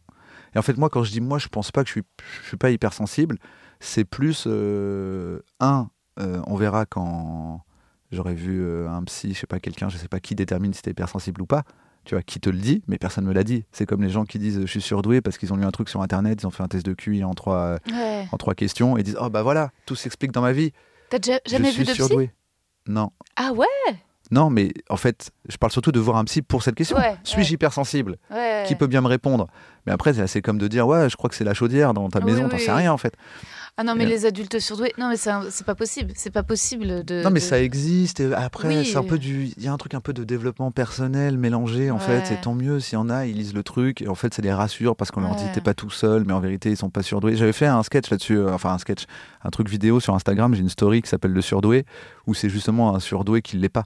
Qui fait les tests, qui, oui. qui se dit je vais lancer une chaîne YouTube. Et c'était inspiré d'un vrai truc que j'avais vu où c'était une Ah. meuf euh, qui, qui, faisait une- qui avait fait une chaîne YouTube Ouais. pour dire en fait je suis surdoué et euh, on va voir ensemble les différentes étapes, euh, je vais passer le test, etc. Et en fait plus ça avançait dans l'histoire, Plus on aurait dit vraiment un documentaire, un truc, tu vois, un The Office, parce que tu es là et tu dis mais elle, a- elle est pas surdouée. Et en fait quand elle revient du test et que le test n'est pas si probant que ça, tu vois vraiment la meuf qui se dit putain mais ça fait 15 vidéos que je fais et que j'explique tout sur les surdoués et en fait j'ai pas le droit de le dire que je suis surdoué. Parce qu'avant j'étais en train de dire euh, par contre s'il vous plaît on évite de dire qu'on est surdoué quand on l'est pas. Elle fait le test, vous n'êtes pas surdoué. Et tu vois, en fait, elle galère parce qu'elle a un score un peu haut sur un truc. Tu sais, il y a plusieurs tests en fait. Elle a un score. Et, pour moi, elle a dit une des phrases que j'ai reprises d'ailleurs, tellement la phrase me fait rigoler. C'était euh, Bon, alors sur, le deuxième test, je suis parfaitement dans la moyenne. Et le parfaitement dans la moyenne, je trouvais qu'il était incroyable. C'est-à-dire, tu as réussi, tu es parfaite dans la moyenne. Tu vois, à 140, tu es un génie. À 70, tu as des problèmes euh, d'intelligence. euh, Tu vois, tu commences à avoir des vrais problèmes. À 100, tu es dans la moyenne, tu es juste comme tout le monde. Mais elle, elle est parfaitement comme tout le monde, Oh mon dieu. de façon parfaite. Et tu vois qu'elle essaie vraiment de trouver et qu'elle avait besoin et qu'il y a un truc un peu touchant parce qu'en en fait, elle était en train de s'expliquer sa vie. Et donc après, moi, dans la chute de mon truc, j'ai grossi le trait où en gros, le gars se rend juste compte qu'il est un connard. Il dit, mais attends, mais du coup, euh, quand je me sens pas en phase avec les gens et que je leur réponds un peu de façon abrupte et quand j'ai l'impression que tout le monde est débile autour de moi et que personne n'arrive à me suivre, Ouais. c'est juste que je suis un connard en fait. Ouais. Si je suis pas un surdoué. Donc il y a un peu ce truc là, voilà. Donc, pour l'hypersensibilité, je me considère pas hypersensible. Je sais pas si je le suis parce qu'autour de moi, il y a des gens où je me dis waouh, ils sont vraiment très très très sensibles. Ouais. Non, moi, ce qui m'a aidé dans ce que disait euh, Maurice Barthélémy, c'est quand il a donné précisément le, quand il a parlé de euh, le rapport euh, au soleil, le rapport au bruit, le rapport à la lumière aux gens. Ouais. Le fait, ça, je me suis dit ah ouais, mon Dieu, mais oui, mais bien sûr, mais pour moi, c'est des trucs qui tout petits qui prennent une ampleur terrible. Et je me suis dit ah, ça se trouve, Ouais. je le suis et de toi, et je crois que mes parents. Mais après, il y a des, il y a des Ouais. euh, comment dire, des, des, des- j'ai perdu un mot, des symptômes qui se croisent dans différents trucs. Mais oui. Parce que les, euh, tu peux être autiste aussi. Oui. Si tu es photosensible et si tu es, tu vois. Ah bah certainement. ouais. Donc quand tu dis c'est pas pareil, être, être hypersensible et être autiste, c'est même parfois. euh, Ouais, dans le a- spectre. Dans certains cas, Ouais. c'est même un peu opposé parce qu'en hypersensibilité, tu vas être en hypervigilance et tu vas être très sensible à tout en surempathie. Dans le cas de l'autisme, tu peux avoir du mal à décoder les expressions des gens et, et justement pas réussir à connecter dans, les, dans le langage euh, non euh, verbal. Donc, tu vois, alors que dans les deux cas, tu peux être très sensible au bruit et à la lumière. Ouais, ouais, ouais, ouais.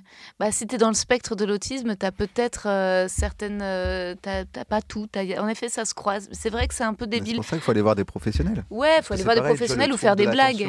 C'était un peu la mode du trouble de l'attention. Oui, de la concentration pour fait, les enfants, ouais. Il y a plein de trucs en commun avec euh, les personnalités anxieuses. Ouais. Bah, si après, t'es un peu tout, en si fait, tu au lis final. la liste, Oui. sauf que t'es pas vraiment un peu tout, tu vois, Ouais. c'est pas un cocktail, genre c'est pas Ouais. des traits de caractère, c'est des, des troubles de, Oui. des vrais troubles. Et c'est ça le truc, c'est qu'on utilise des mots qui sont des troubles. Pendant ce temps-là, il y a des gens, ils ont vraiment les troubles. Ouais. Donc Moi, mon psy m'a jamais donné une catégorie dans comme si dès je que je- pourrais- si je bafouille une fois par jour, Ouais. je dis que je suis bègue. Et pendant ce Ouais. temps-là, il y a des bègues, ils sont en galère. Oui. Tu vois, ils vont chez l'orthophoniste et tout, et tu dis ah bah on est pareil toi et moi. Moi aussi je suis bègue. Une fois j'ai écorché un mot. Le le danger de la catégorie, c'est qu'elle termine, c'est qu'elle finit. Et, euh, et c'est vrai que c'est un peu le danger avec, en effet, ce truc de. Dans mon spectacle, j'ai une blague. hein. Je disais là-dessus, je dis ah oui, bon, bah, pervers narcissique, gros connard, ça suffisait comme appellation.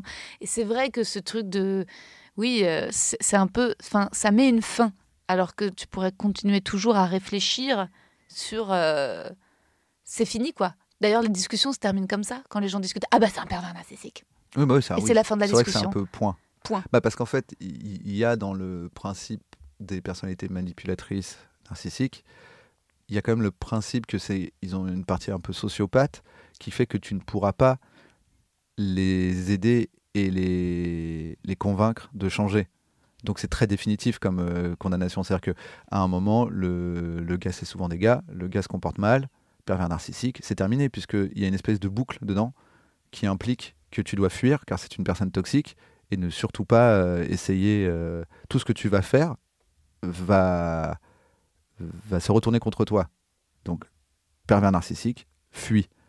Le problème, c'est que quand le mot devient vraiment trop à la mode, juste un gars un peu con euh, qui fait de la merde mais qui est capable de se remettre en question si on lui dit bien les choses, s'il est catégorisé pervers narcissique, il peut pas, euh, peux pas changer en fait. Mm, mm. Tu peux pas l'aider. euh, tu vois, t'es, t'es dans une relation, a priori, c'est parce que t'aimes bien cette personne. Elle fait un truc un peu flingué. Tu vois, si tu vas trop vite dans pervers narcissique, je dis pas qu'il faut pas y aller. Si le gars c'est un gros manipulateur, il faut fuir effectivement. Ouais. Mais il y avait un peu ce truc de attends, attends, attends, attends, attends. Vérifie. C'est une option, garde-la. Comme ça, tu sais qu'il faut partir en courant si c'est vraiment le cas. Mais vérifie quand même avant. Tu vois, va parler Oui. un peu, va voir ce qui se passe. C'est peut-être juste un gars euh, mal élevé, euh, au sens mal élevé par la société. Oui, et puis il y a différents degrés, parce que si c'est un mec qui veut pas se remettre en question et qui voit pas ses défauts, mon Dieu, mais alors 99% des gars avec qui j'ai été, Ce sont des pervers narcissiques. bah peut-être, enfin en tout cas impossible. non, mais ils seraient des pervers narcissiques En- selon la définition Ouais, de dire bon, bah, si c'est juste, cas euh, je fais ma vie, et je suis un peu égoïste et j'en ai rien à foutre Voilà, et je suis de mauvaise foi, voilà. ça suffit pas à faire de quelqu'un un gros manipulateur. Quoi. Oui, oui. Mais l'inverse est vrai aussi. Si c'est un vrai manipulateur, il faut partir en courant. Je- Moi, je- si jamais, peut-être, je, je, je pense peut-être avoir rencontré une personne comme ça dans ma vie. Une. Un- ce qui... Toi, t'as déjà été avec une, une femme, une perverse narcissique? Non, parce que je pense que justement, euh, je Ouais. suis pas du tout le bon, Le bon client ouais, le bon client. Elle quoi. pourrait pas te manipuler facilement C'est justement des gens très euh, sensibles et très Ouais. empathiques et très, euh, tu vois, Hmm. qui souvent, en fait, en gros, euh, si tu as tendance, quand on te fait un reproche, à toi te remettre en question, Hmm. tu vas attirer de ouf les manipulateurs parce que c'est ce qu'ils veulent. Ils disent Ah, cool, si je lui dis là, t'as déconné, là, c'est pas bien, elle se remet en question et elle dit Ah, pardon, je vais changer, donc je vais pouvoir la changer. Si, euh, si la personne en face d'elle a quelqu'un qui dit Non, je comprends pas pourquoi tu dis ça, ça n'a aucun sens, elle se dit Bon, laisse tomber, il y en a plein d'autres des. euh, tu vois, il y en a plein, il y en a plein d'autres des gens à qui je vais pouvoir. euh, Et toi, est-ce qu'on t'a déjà accusé d'être un pervers narcissique? Oui, je pense, mais parce que c'est la mode. Ah, Mais je pense vraiment que c'est un effet de mode parce qu'après quand tu dis bah quand même c'est abusé, euh, tu vois. Et surtout Ouais, moi ça ça, fait longtemps. En fait, quand c'est sorti ce truc, ouais. moi je pense que j'ai tout, Du pervers narcissique. non, toutes les, tout le, comment dire, toutes les armes. Ok.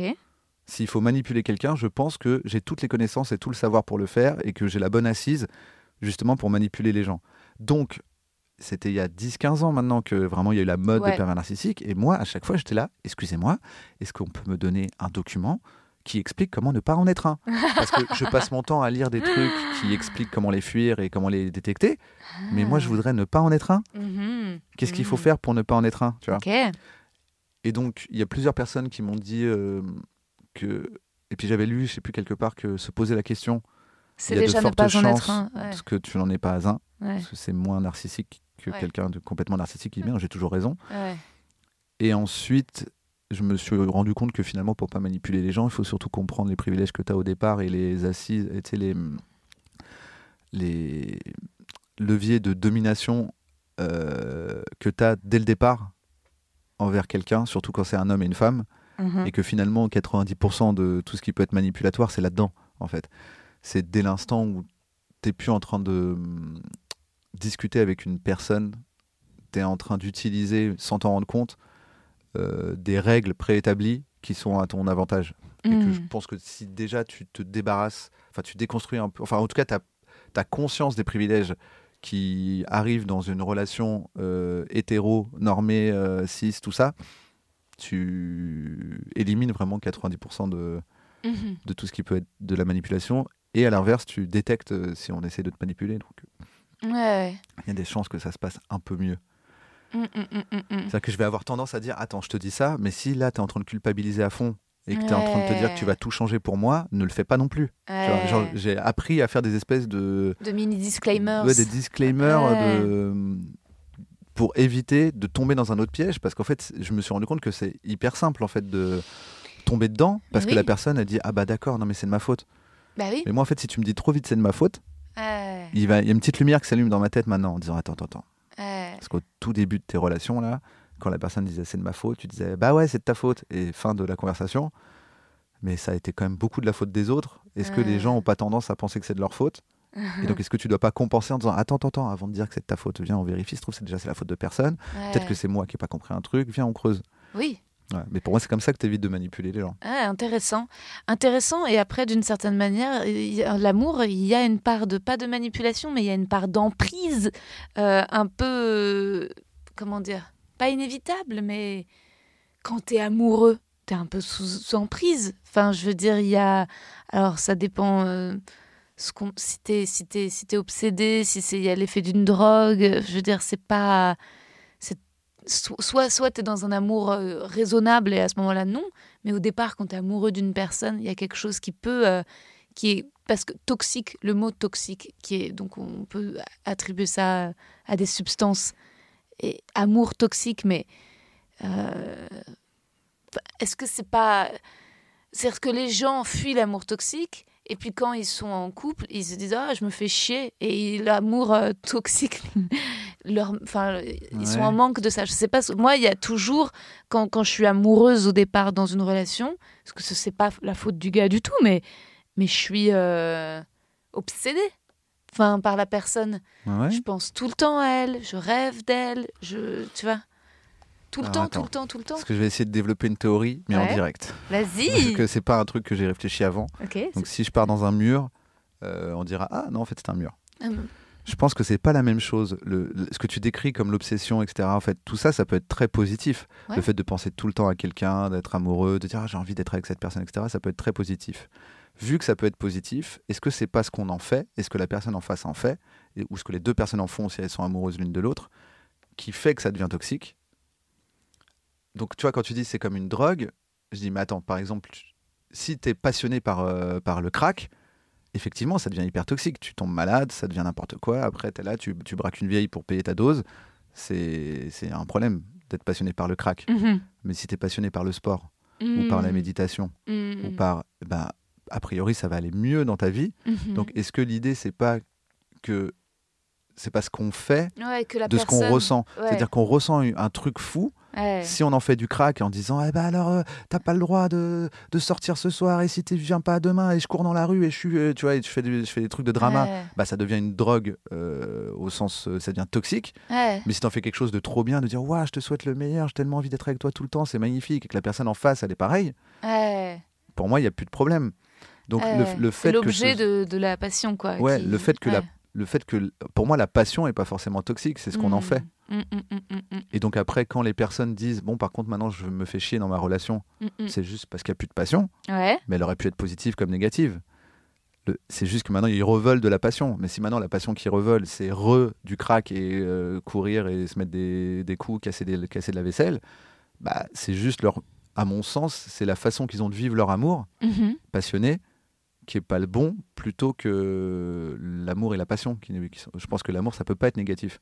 Mm, mm, ouais, c'est Donc, si intéressant. dans l'amour, il y a de la passion et que dans la passion, ta façon d'aimer, parce que c'est ce que tu as vu dans des films ou je sais pas quoi, ou parce que tu pètes un câble, c'est de, de hurler sur la personne, de faire des crises de jalousie et des trucs comme ça, c'est là que ça devient toxique. Ouais, ouais, ouais. Et d'ailleurs, je pense que quand toi, tu es sincèrement amoureux et que tu veux que tout se passe bien, c'est hyper dur quand en face de toi, tu as quelqu'un dont la façon, qui va, la, sa façon à elle de gérer euh, la passion et l'amour qu'elle éprouve pour toi, c'est très négatif. C'est vraiment, t'arrives et tu dis, allez, yoga et méditation, Mm. et on va passer des excellents moments, genre ça va être trop bien, on part en vacances et c'est le soleil, pour toi c'est ça l'amour, Mhm. et en face t'as quelqu'un qui dit mais non l'amour c'est le crack, Mm. vodka, vodka, vodka et crack jusqu'à ce qu'on vomisse. Mm. Et c'est ce moment-là qui est dur, parce que tu dis mais non mais moi je veux rester avec toi, je t'aime, et la personne elle dit alors vodka. Ouais. Donc je pense que c'est ce qu'on fait de la passion qui est important, c'est pas la passion elle-même qui est destructrice. Oui, oui, ce qu'on en fait, ou en effet, euh, la personne sur qui ça tombe. Parce que si cette énergie d'amour, elle tombe sur une personne qui, en face, est là, euh, voyage, vacances, soleil, falaise, et bah, à, à ce moment-là, l'amour se dirige vers euh, une personne claire. Et Si, toi tu, si toi ouais. tu es comme ça aussi. Oui, euh, moi, je pense que je suis comme ça aussi. Hein. Je pense pas que je sois vodka, vodka, vodka. Oui mais je pense que comme pour toi la passion c'est la passion. Non, si, parce que je t'ai déjà entendu dire, et puis même c'est des trucs que tu as déjà dit, je pense, sur scène, euh, que des fois tu pètes des câbles, euh, tu es attiré par quelqu'un et tu deviens complètement folle. Ouais. Ouais, mais je pense que c'est euh, quand même joyeux, hein. Je pense que c'est, je pense que c'est, je, crois à vrai dire que c'est au début très fort, mais après, je sais pas, ça fait tellement longtemps que j'ai pas été dans un couple traditionnel que que j'ai pas été en que je sais pas comment je réussirai à le faire, euh, mais euh, aujourd'hui. Mais je suis pas sûre. En tout cas, il n'y a pas de, du tout de volonté de faire du mal à l'autre ni de le détruire. Tu vois, il n'y a pas de. Ah non, c'est pas ce que Ouais. je dis. Ah bah oui, non. Non. Bah alors? Mais il y a cette vision que l'amour, euh, c'est euh, parfois, c'est aussi, euh, je t'aime tellement que j'ai envie de te tuer, j'ai envie d'arracher, tu vois, ou que je, ou genre, euh, je vais être hyper triste si je te vois avec une autre meuf, ou si. Ah, euh, il y a ça. Je pense que ce qu'il y a, c'est que c'est comme des trucs un peu drama, tu vois. Euh, il y a un, un rapport de possessivité, euh, peut-être euh, encore, euh, qui est que euh, de jalousie, qui est que comme l'amour euh, sert aussi peut-être certainement euh, à, à me donner euh, confiance, euh, il y a un truc euh, un- certainement un peu égotiste de vouloir être la personne choisie. Euh, Ouais. voilà. Oui, mais du coup, c'est voir. euh, En fait, là, du coup, c'est parce que tu considères que la personne répond à. doit, te... doit combler un de tes manques. C'est-à-dire que tu dis, je Euh, manque de ça et tu dois le combler. J'ai pas besoin. Il y a plein de trucs sociaux que je trouve. Tu vois, j'ai pas besoin de me marier. J'ai pas besoin de porter une robe, de jamais voulu robe blanche, machin, tout ça. Il y a plein de codes de réussite qui sont euh, dont je me fous. Mais j'ai l'impression. euh, bah, c'est John Malkovich qui nous disait la vie c'est des responsabilités. Et, euh, et c'est vrai que je crois que c'est vrai.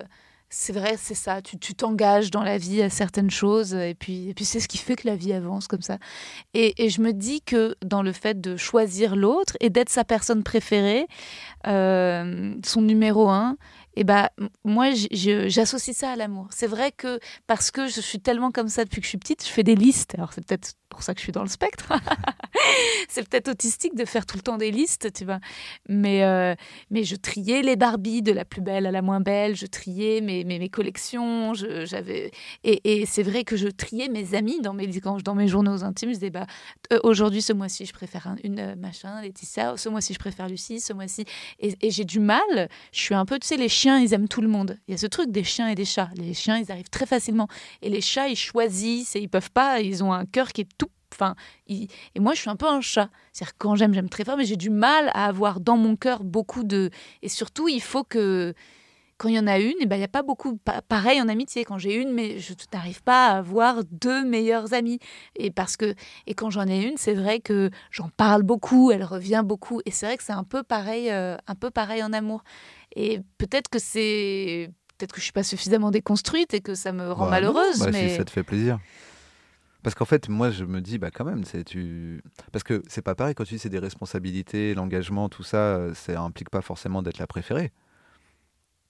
Tu vois, c'est-à-dire que si, euh, je Bah, sais pas, t'as des frères un- et sœurs, ouais. Bah, c'est-à-dire que en fait, j'ai l'impression que t'es dans une fratrie ou t'es fille unique j'ai une petite sœur. T'as une petite sœur et donc toi, ton but dans la vie, c'est que tes parents, ils te préfèrent toi à ta sœur. Exactement. et eux, c'est ce qu'ils font. Oui. Voilà. Mais donc du coup, il y a ce truc qui, tu vois, c'est techniquement, si demain t'as des enfants, Ouais. est-ce que tu vas vraiment les classer en disant bon bah voilà, un, je l'aime moins et celui-là je l'aime plus et c'est comme ça et voilà, tant pis, il avait qu'à être mieux que ça. euh. Parce qu'en fait, à un moment, c'est possible d'avoir euh, d'aimer. euh, En fait, euh, les, les, les, les personnes sont différentes, donc les relations peuvent pas être les mêmes de toute façon. Donc vouloir être le préféré, c'est bizarre pour moi. Ok. C'est pas un jugement que je porte Non, sur bien toi. C'est que c'est comme si je te dis t'aimes bien, euh, je sais pas moi, aller au cinéma, Ouais. ouais, et t'aimes bien manger de la pizza, Oui. ouais. Ben, maintenant choisis ce que tu préfères. Tu dis mais je peux pas choisir, c'est c'est pas du tout la même chose. Pour moi, si tu vois les gens comme des êtres qui ne sont pas là pour t'apporter quelque chose juste à toi d'un point de vue égotique, mais que tu les vois comme des personnes avec qui tu interagis et avec, la- avec- avec lesquelles tu as des, des relations, bah, les relations déjà elles fluctuent dans le temps Hmm. et il n'y a pas besoin de les classer. Hmm. En fait, le besoin de classement, et c'est intéressant, je trouve, parce que je- c'est marrant que tu dises depuis que je suis toute petite, je suis comme ça, je classe, je classe, je classe. Donc, donc tu as besoin de classer tout, y compris les relations. Mais pour moi, il y a un truc dans l'amour où c'est bizarre de classer. Je me suis dit, bah, parce qu'on on décide pas de ce qu'on ressent, on décide pas de ce que les gens ressentent pour, euh, pour, euh, pour soi-même. Donc c'est bizarre de classer. Parce que tu- le maximum que tu peux classer, c'est plutôt les relations, mais c'est pas l'amour. Hmm, ouais, c'est intéressant. Si mais... t'as vraiment envie de classer. Mais l'amour, c'est un truc un peu infini, quoi. Ouais, ouais, ouais. C'est marrant d'ailleurs que tu en parles comme d'un truc fini en disant j'ai un cœur trop petit, comme si c'était un gâteau et tu peux en donner que certaines parts. Euh, parce que il y a aussi un truc souvent, c'est qu'on confond le temps et l'énergie Mhm. avec l'amour. Hmm. Mais en fait, les personnes que tu as aimées dans ta vie, si elles étaient, arrivées tout en même temps, euh, pile au même moment, Mhm. comment t'aurais fait? Ton problème, ça aurait été un problème de temps et d'énergie. Mais il n'y a pas de raison que l'amour que tu ressens pour eux change comme s'il Mhm. comme s'il était limité. Je pense pas qu'il est limité. par contre, il y a du temps et de l'énergie à consacrer aux gens. Où là, pour moi, ça redevient cohérent. C'est-à-dire que si tu dis, moi, quand je suis avec, un, avec quelqu'un, je veux qu'il consacre 100% de son énergie et de son temps à moi, Mm. bah, c'est ça que tu demandes en fait. Tu dis dans la relation, hors de Mm. question qu'il y ait 50% du temps qui- que tu ne consacres pas à moi dans ce que tu as prévu de consacrer en temps et en énergie à tes relations Mm. amoureuses. Je vois ce que tu veux dire, mais en fait, pour moi, c'est pas. euh, c'est- c'est- ça part d'un sentiment, c'est pas une décision, Ouais. c'est un truc fusionnel qui est que euh, quand il y a une personne que je préfère, j'ai envie de passer euh, tout mon temps avec. Alors, ça veut pas dire l'empêcher de vivre, l'empêcher d'avoir des amis, l'empêcher de faire son métier, ni rien, évidemment. Mais. Mais est-ce que c'est t'empêcher à toi de vivre, de faire ton métier et de voir tes ah, un amis? peu, oui. C'est sûr que quand je suis amoureuse, bah, ma vie. Et d'ailleurs, c'est pour ça que c'est compliqué. Si je passe autant de temps aujourd'hui sur mon travail, c'est un peu parce que bah, je suis pas dans une relation et tant mieux parce que sinon ensuite je, me donne tellement à, la relation euh, au mec. Mais mais je trouve que c'est quand si jamais je suis avec quelqu'un qui est, qui est ma personne préférée, c'est-à-dire que c'est lui avec qui j'ai le plus envie d'aller au cinéma et de manger de la pizza, et que d'un coup euh, je rencontre euh, une autre personne. Euh, si cette personne est, euh, a d'autres qualités, très différentes et aimable par plein d'aspects, euh, je vais peut-être avoir envie de coucher avec elle, ça c'est- peu probable, je vais peut-être avoir une attirance physique, mais euh, j'ai quand même dans ma tête un truc, une question qui vient, c'est est-ce qu'il remplacerait l'autre? Et, et si je le préfère à l'autre, alors je dis au revoir à l'autre et je choisis le nouveau. Mais si jamais il est il, il, il, est- il remplace pas l'autre, euh, alors je peux évent- éventuellement demander à l'autre est-ce que tu m'autorises à coucher avec lui qui a l'air très, très attirant physiquement, mais ça ne te remplace pas. Mais j'ai du mal à, à ce qu'il n'y ait quand même pas un, un rapport de hauteur, tu vois. Mais c'est-à-dire technique. Alors attends, techniquement, c'est-à-dire que tu remplaces les gens, Mhm. mais tu le fait de les remplacer, tu cesses pas de les aimer. Ah non, Ou tu dis ah bah écoute comme t'es rempla- comme euh, j'ai trouvé quelqu'un pour te remplacer, euh, fin de l'amour. Je récupère tout mon amour que j'ai tout que dans mon petit cœur qui est tout seul là, que je peux donner qu'à une personne, et je, maintenant je donne à cette nouvelle personne. Et toi, je ne t'aime plus juste parce que j'ai rencontré quelqu'un qui peut te remplacer. Bah, c'est un peu comme ça que comme les relations. font-. Bah, en fait, on, on- quand tu vois, je sais, autour de nous, les gens ne cessent de, les- de se ren- de passer d'une relation d'un couple à l'autre. C'est un peu remplacé. Ça veut Ouais. pas dire. Je revoyais vendredi dernier, j'ai revu euh, ma- cette grande relation, et puis il me disait, euh, bref, je lui disais, je t'aimerais toute ma vie, mais ça veut pas Bah, dire. Comment tu fais pour l'aimer toute ta Bah, vie je- alors je- que tu as dit que tu avais un petit cœur de chat, je sais pas quoi, euh, qui ne peut aimer qu'une personne à la fois Bah, je l'aimerais toute ma vie, mais c'est plus lui, ma personne préférée. C'est-à-dire que j'aurais toujours beaucoup d'affection et d'admiration et, et je comprends complètement pourquoi je l'ai aimé. À chaque fois que je le revois, je me dis bien sûr. Mais euh, pour plein de raisons, il faut une autre, euh, tu vois. Ouais. Et, euh, et, et c'est inévitable pour moi de pas de pas avoir de préférence. J'ai l'impression que c'est C'est inévitable d'avoir une préférence. c'est voilà, pardon, c'est inévitable d'avoir. Il y a toujours une petite préférence. Il y a toujours une petite préférence. Il y a toujours quelque chose que tu remarques. Qui, ah, fait que ah, et bah tiens, et bah c'est, ah, bah, c'est pour ça que ça se passe. Et, et souvent tu compares quand tu passes parfois de. de c'est pour vois. ça, mon exemple tout à l'heure quand j'ai cinéma et pizza, c'était pas Ouais. les activités en elles-mêmes, c'était qu'il y a des choses qui sont pas comparables. Ouais. C'est-à-dire que tu peux avoir des préférences, mais en fait, tu peux très bien avoir une amie avec qui tu adores Oui, parler pendant des heures et une amie avec qui tu adores aller danser et faire la fête. oui. Est-ce que ça en fait qu'il y en a une préférée ou pas? Techniquement, ça dépend si tu as envie de faire la fête ou si tu as envie de discuter. Ouais, ouais, ouais. Tu vois ce que je veux dire? Donc en fait, le, ce côté préféré en tout point, c'est.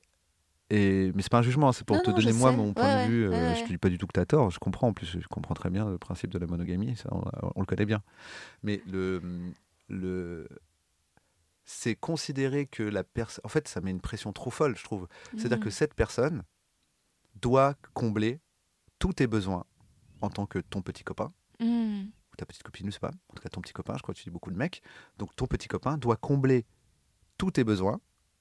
Si quelqu'un arrive qui comble deux besoins de moins, mais trois besoins de plus, il sera remplacé. Mhm. Quand bien même il y avait certains besoins qui comblaient, tu vois, et donc il y a un truc où c'est bizarre, je trouve, de faire une catégorie préférée.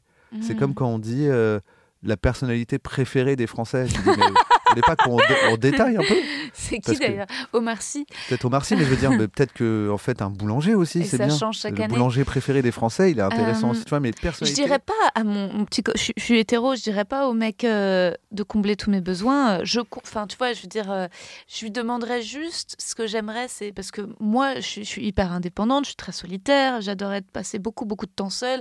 Les- le deuxième confinement, je l'ai passé seule sur une île à écrire mon livre.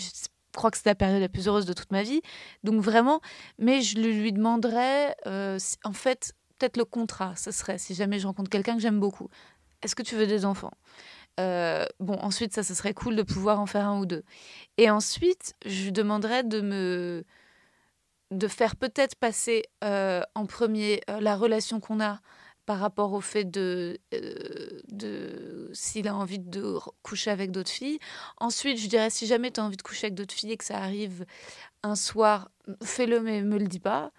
Et ensuite, je, si jamais euh, il tombe amoureux d'une fille et qu'il la revoit plusieurs fois, euh, bah préviens-moi. Et à ce moment-là, peut-être que j'ai du mal à croire, mais ça m'est jamais arrivé vraiment, que ça puisse euh, aboutir à une relation où elle serait là. Euh, ça m'est jamais arrivé, euh, j'ai jamais vécu ça. En fait, ce qui m'est arrivé une fois, c'est de rencontrer un mec qui me plaisait et que lui me dise voilà, j'ai une copine, on est ouvert et on a. Et on, entre guillemets, bon, il me l'a présenté de sorte de. On accueille des personnes dans notre couple. On a été en couple un an avec une fille qui est venue, puis un couple un an avec une autre fille qui est venue. Et moi, j'ai pas trouvé ça suffisamment valorisant. Ah oui, non, mais après, là, on rentre dans des. Là, on rentre vraiment dans le dur des, de, de- de- de- des relations euh, non monogames. C'est-à-dire qu'en général, ça dé- ce genre de couple qui fait ça, je les juge pas. Ils font ce qu'ils veulent. Mais ils sont souvent, ils ont souvent un, un problème. C'est que comme ils préexistent à la personne qui arrive, ils croient qu'ils sont cool et détentes, mais en fait, ils ont fixé toutes les règles. Et ça, a un nom même hein, dans le milieu polyamoureux, ça s'appelle la licorne. En gros, c'est la position de la licorne. C'est-à-dire que c'est une femme qui doit être bisexuelle, qui doit plaire aux deux, Mm. qui doit aimer les deux et qui va venir avec eux. Mais eux, ils sont d'abord un couple. Eux, ils peuvent te, ils peuvent te larguer. Eux, eux, eux. Et en fait, ils sont un groupe de deux. Donc, c'est hyper dévalorisant pour la personne qui arrive dans un truc où elle. Et, et d'ailleurs, c'est. C'est hyper rare que ça fonctionne parce que souvent ces couples-là ils font ça en disant ah mais on est cool, on est ouvert, on est trop content. En général le mec il dit par contre il faut que ce soit une meuf, ça peut pas être un gars. Mm. Voilà, parce que ça s'appelle le one penis policy. Mais là, on rentre vraiment dans le truc, c'est que la plupart des gars, ils disent, c'est un peu homophobe. Si c'est une meuf, ça va, ça compte, ça compte pas. Ouais, Par contre, sûr. si c'est un gars, ah non, ça jamais. Je veux être le seul homme de la cour. euh, voilà, je... donc tout ça cumulé, ça fait que normalement, quand t'es la meuf en face, à un moment, tu dis, est-ce rémunéré? Parce que sinon, j'ai quand même peu d'intérêt. Donc après, ça arrive, tout d'un coup, tu trouves ce couple hyper beau, hyper sexy, hyper intéressant, hyper charmant. Donc tu peux y aller en disant, putain, j'avoue, je suis un peu tombé amoureux d'eux. Sauf que dès l'instant où un des deux va dire, euh, Oh, des fois, ça me met mal à l'aise euh, quand elle est là, ou à qui on, euh, est-ce qu'on la présente à, à nos parents, en fait, ils se mettent à avoir plein de conversations sans toi, et ils te donnent les résultats de leurs conversations. Et donc, c'est dévalorisant. C'est très rare quand la situation se présente comme ça, ça arrive, mais c'est très rare. Quand la situation se présente comme ça, que la personne qui intègre le duo préexistant euh, soit réellement prise en compte dans ses besoins, ses désirs et ses envies. Parce qu'en fait, eux, ils ont préétabli des règles, ils ont décidé de choses, ils sont un groupe à eux, et à tout moment, ils peuvent te tège, et rien, et surtout pas toi, la petite licorne, ne pourra euh, défaire leur bel amour. Donc, euh, si un des deux fait une crise de jalousie, tu dégages. C'est ça. Tu vois? Et donc, c'est extrêmement dévalorisant, je comprends. Voilà. Et ben, ça me fait trop plaisir que tu me dises ça parce que, en effet, je j'ai- pas euh, j'ai pas eu envie quoi. Ouais. Je me suis exactement, c'est ça. Je trouvais que c'était pas assez. euh, pas- p- tout ce que tu viens de dire et, et donc c'est la seule euh, la seule occasion la seule façon la seule expérience que j'ai de et ensuite le, le seul euh, le seul autre expérience c'est tous mes potes mecs et en plus j'ai pas mal de potes qui qui aiment beaucoup euh, qui aiment baiser, qui aiment séduire et qui et en fait parfois quand je discute avec eux, j'ai l'impression que c'est euh, ils ont envie de baiser des meufs, ils ont envie de baiser un paquet de meufs et résultat, je me dis mais euh, à ce moment-là, est-ce que c'est pas la chose à exiger de ton petit copain cette espèce de sacrifice? C'est terrible, hein, j'en sais rien, ça se trouve c'est méga judéo-chrétien. Mais euh, mais de dire est-ce que c'est pas ça ce que je suis censée lui demander. Parce que moi, c'est pas un sacrifice, en fait, à vrai dire. C'est très rare quand je suis amoureuse. Mais du coup, si tu rencontres un gars qui Ouais. ne veut jamais coucher avec, avec aucune meuf et que tu te mets avec, tu lui dis par contre, t'as intérêt à coucher avec des meufs. Non. Parce que je veux que tu fasses le contraire de ce, que- ce dont tu as envie pour me prouver ton amour. Non, non, parce que si je tombe sur, sur un gars qui, qui, qui n'est pas euh, spécialement attiré sexuellement par un paquet de nanas, qui se trouve attiré sexuellement par moi, bon bah c'est facile, ce serait cool. Il y en a, de- je veux dire, Voilà, mais tu vois bien que la mécanique. Pourquoi, si le gars veut coucher avec plein de meufs, lui interdire, c'est une preuve d'amour? Mais tu crois pas que de toute façon dans le couple il y a une notion de sacrifice? De... Non. du tout. Parce Bah que. non, pourquoi de sacrifice Est-ce que tu veux des enfants, Navo? Hmm, je, je pense pas. mais Je peux changer d'avis pour l'instant, non. Ok, c'est pas fermé. Mais, euh, mais j'ai l'impression que c'est pas euh, dans tout il y a des sacrifices et, et c'est pas grave et c'est euh, et c'est euh, ça fait partie du par exemple euh, bon bah t'es propriétaire c'est cool parce que ça t'appartient mais tu payes ta taxe foncière euh, et Oui, c'est euh, pas un le- sacrifice, c'est un choix. oui c'est un choix mais par Qu'est-ce que exemple tu sacrifies quand tu payes ta taxe foncière? Tu- quand tu es propriétaire, tu sacrifies peut-être ta liberté. Tu te dis, si tu étais locataire, et ben, tu pourrais partir de d'appart en appart. Tu es moins, comment dire, t'a attaché. Obligé à être Non. propriétaire. Bien sûr, mais, mais tu crois. En fait, et- mm. là c'est bizarre, c'est- ce serait comme de, de décréter que dès l'instant où il y a un choix, Mhm. puisque c'est un choix, c'est qu'il y a un renoncement entre le A et le B, tu choisis le A ou le B, donc tu renonces au B ou au A. Mhm. Du coup, c'est forcément un sacrifice, mais c'est une vision très négative de la chose. Mhm. C'est comme si là, je te dis, bah moi j'ai sacrifié euh, ma possibilité d'être euh, expert comptable en devenant auteur. On s'en fout, c'était un choix que j'ai fait, c'est pas un sacrifice. Et je vois pas pourquoi en amour, Non, mais en amour, ce que j'aurais envie de dire au mec, c'est. que le gars, tu veux qu'il se sacrifie. Tu, toi, ce que tu voudrais, c'est qu'il dise, j'ai trop envie de ken des meufs, mais je vais pas le faire Ouais. tellement j'aime Rosa. Oui. C'est ça ma preuve d'amour. Ouais. Bah ouais. Mais du coup, le fait que le- la preuve d'amour, et en- là je défends ma, Mm. mon point de vue et c'est pas contre, j'attaque pas le tien. Je donne mon point de vue. C'est que si j'aime vraiment cette personne, où ça, où ça commence et où ça s'arrête, parce que finalement cette histoire de j'aime cette personne, elle veut coucher avec d'autres gars, je l'en empêche et donc c'est une preuve d'amour, c'est un truc qu'on m'a fourni en kit, euh, c'était tout prêt quoi. On m'a dit c'est ça la preuve d'amour. Mais Mhm. pourquoi c'est ça? Ça pourrait être, euh, elle adore le théâtre. Si elle m'aime vraiment, elle arrête de faire du théâtre. Mhm. Si la preuve de l'amour, c'est que pour moi, elle arrête de faire quelque chose qu'elle aime.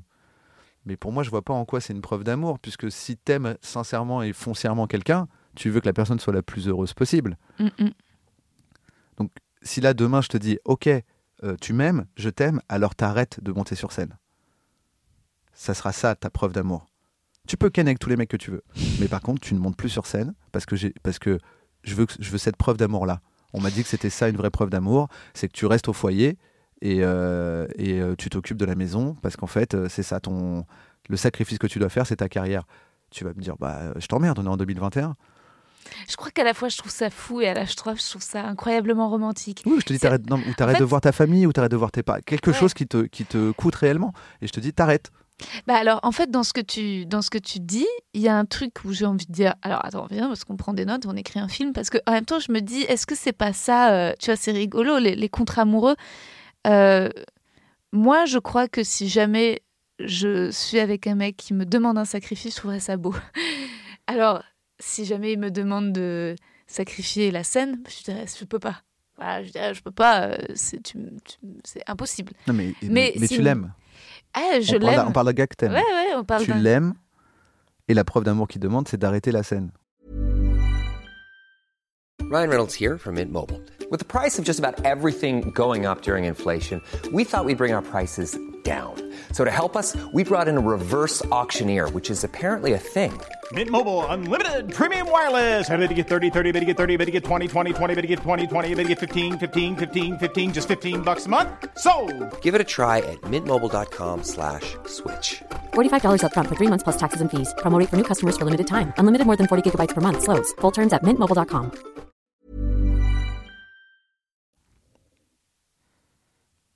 Bah, je le ferai pas. Alors tu l'aimes pas? Euh, mais non, mais on peut, on s'aime, mais on peut pas être ensemble. Oui, mais donc du coup, ce à quoi tu es confronté là, c'est pour ça que j'ai fait ce glissement, Ouais, ouais. c'est que au nom du fait qu'il t'aime et que tu l'aimes, il te dit que ce que tu dois faire parce que, parce que vous vous aimez, c'est un sacrifice qui te Oui, semble là, tu aberrant. le- que tu dis, oui. lui, il n'y a même pas de raison. Mais Navo, tu prends le sacrifice Tu lui dis, non, le mais plus monter- radical. Mais si le mec me Non, dit, bah, j'ai pris un truc radical Oui, parce que tu dis, si le tu mec, dis, je connais plein de gars, ils adorent coucher avec des meufs. ouais, c'est ça que je veux qu'ils sacrifient s'ils sont Ouais. avec moi. ouais, Moi, je te prends un truc que tu adores, ouais, qui est de monter sur scène, et je te dis, c'est ça qu'il faut que tu sacrifies si tu veux être avec tel gars. Ça te semblerait bizarre que la personne dise, c'est ça que je veux que tu arrêtes. Surtout si ça n'a pas de lien. Mm-mm. C'est-à-dire que toi, tu lui garantis, tu dis non, mais je serai là, je serai à tes côtés, je te soutiendrai, je serai toujours présente pour toi, je serai loyale, fidèle. Il dit oui, non, mais moi, je m'en fous. Tu fais pas de théâtre, par contre. Oui, mais parce que en fait, moi, je te trouve que c'est quand même pas la même chose dans le sens où je pense que le sexe, c'est pas anodin.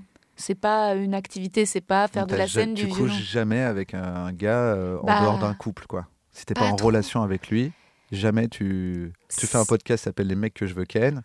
Mais moi, je suis Mais- pas sexpo, hein. Je suis pas. Pas ah ouais. sexpo, c'est pas juste- sexpo. juste bah, de- de- c'est- bah non, mais je, suis, je, je, je mets énormément de. En fait, moi, le, le sexe me chamboule beaucoup. Ça procure Ouais. plein de trucs chez moi. Et, et j'y mets. euh, et le sexe me rend amoureuse. Donc tu enfin- n'as couché qu'avec des personnes dont tu étais amoureuse. Non, mais je suis souvent tombée amoureuse de gens avec qui j'ai couché. C'est-à-dire Ouais. que si je couche avec quelqu'un, je tombe euh, très facilement amoureuse de lui euh, par les, j'en sais rien, parce que ce que provoque la baise, quoi. Ouais. Et, euh, et donc, donc résultat, je suis tombée amoureuse de mecs avec qui, genre, je voulais juste coucher un soir parce que je le trouvais beau et pas spécialement intelligent, puis je me retrouve amoureuse de ce teubé. Mais euh, et euh, Mais donc les, les gars, je te fais chier, hein. je Non, me suis mis en mode pas les. Bourdin. Gars dont tu parles, qui aiment bien coucher avec plein de meufs, sont Ouais. amoureux de toutes ces meufs. et non, Bah alors pourquoi tu veux pas qu'ils arrêtent parce que j'ai envie qu'on soit un- j'ai le fantasme en fait qu'on soit pas un peu pareil. J'ai le fantasme de rencontrer peut-être un mec un peu comme un Mais mec si vous êtes pareil, t'as pas besoin de lui interdire puisqu'il le fera pas. Oui. Bah idéalement, j'aurais pas à lui interdire. Moi, c'est pas ça me ça m'enchante pas l'idée d'interdire quoi que ce soit à une personne que j'aime. Oui, mais si cette personne, tu l'aimes pour plein de raisons, mais Mm. que cette personne, elle aime bien. Après, moi, je suis parti sur ce Ouais, truc parce que c'est toi qui m'en as parlé. oui, hein. oui. Ce, tu- ce gars, il aime bien coucher avec des meufs, mais il n'est pas amoureux de ces meufs. Mm. Le fait même que ta réflexion soit de dire je veux qu'il sacrifie ce plaisir, Mm. je me dis euh, ok, mais c'est juste un truc normé, euh, c'est hétéro, c'est euh, mono-normé.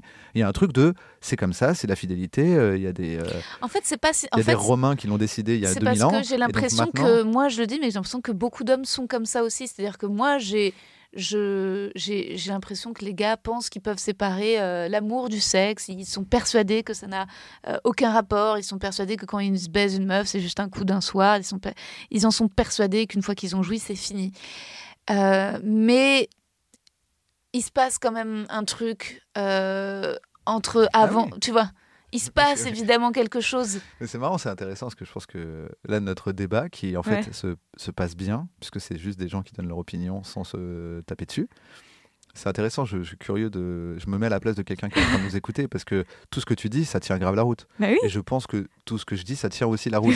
Et qu'en fait, c'est vraiment deux. euh, En gros, pour moi, il faut se poser la question.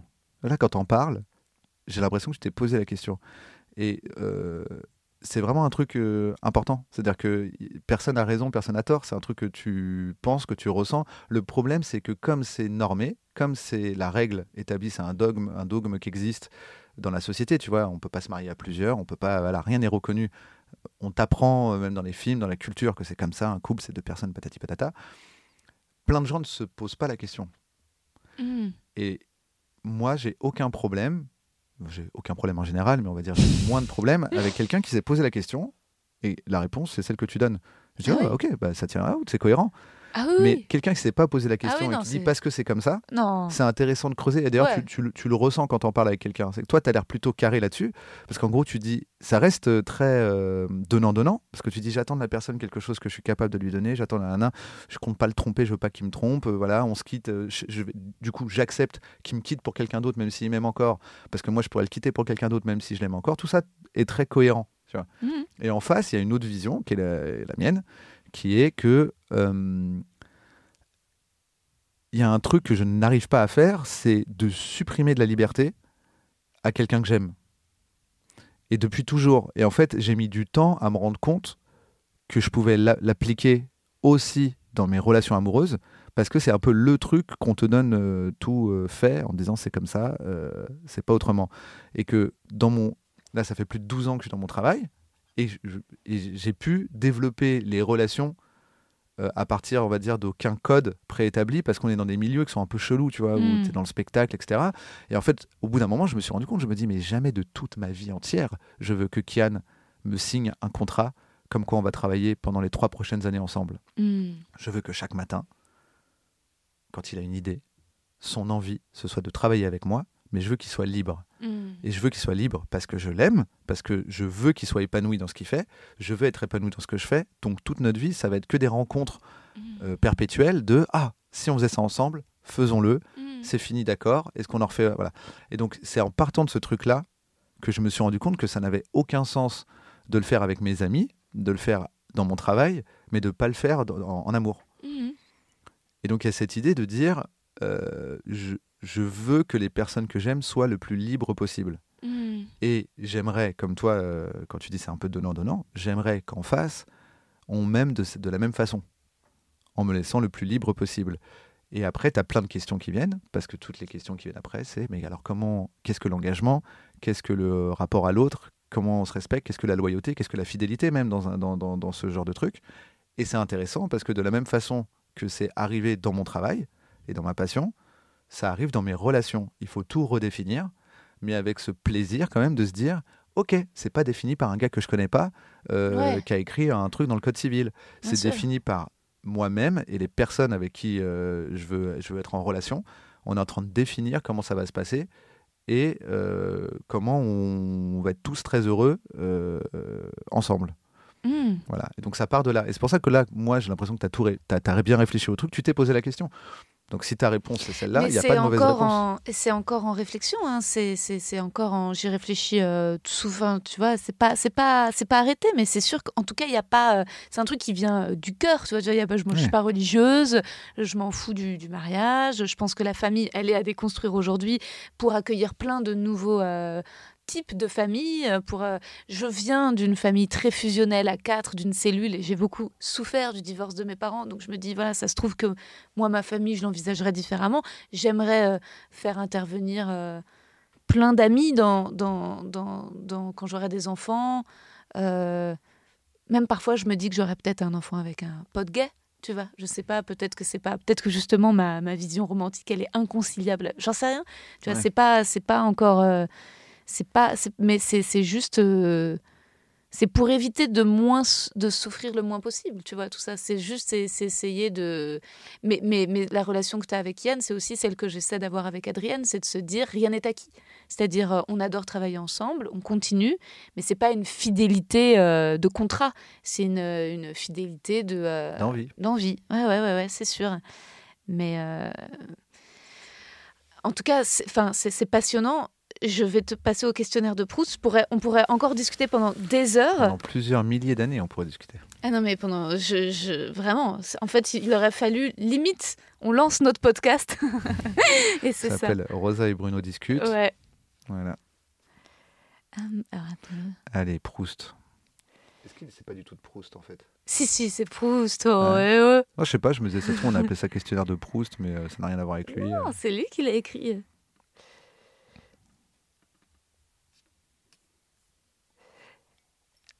Donc, la qualité que tu préfères chez un homme. Désolée, comme c'est le questionnaire de Proust, c'est pas 2021, C'est un peu genré. Oui. mais regarde, je peux le dégenrer. La Ouais. qualité que je préfère chez un homme, le- l'honnêteté. La qualité que tu préfères chez une femme. L'honnêteté. Le principal trait de ton caractère. Euh, Le principal trait de mon caractère. euh,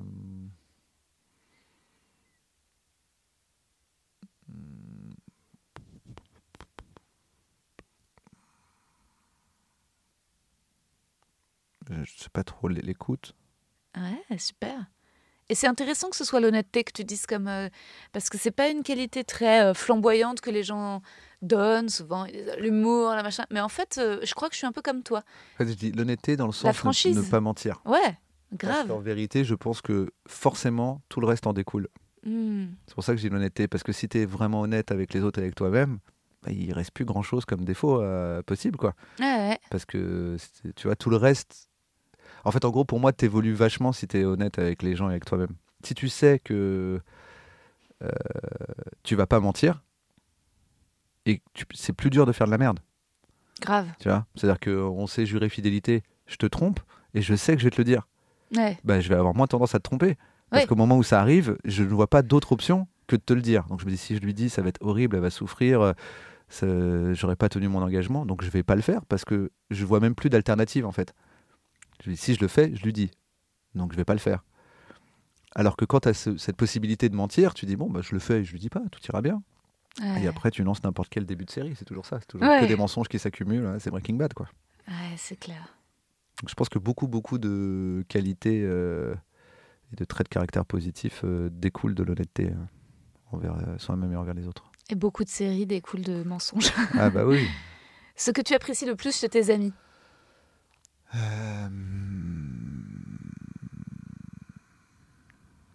bah, je dirais l'honnêteté, mais ça commence à faire beaucoup. Euh, chez mes amis.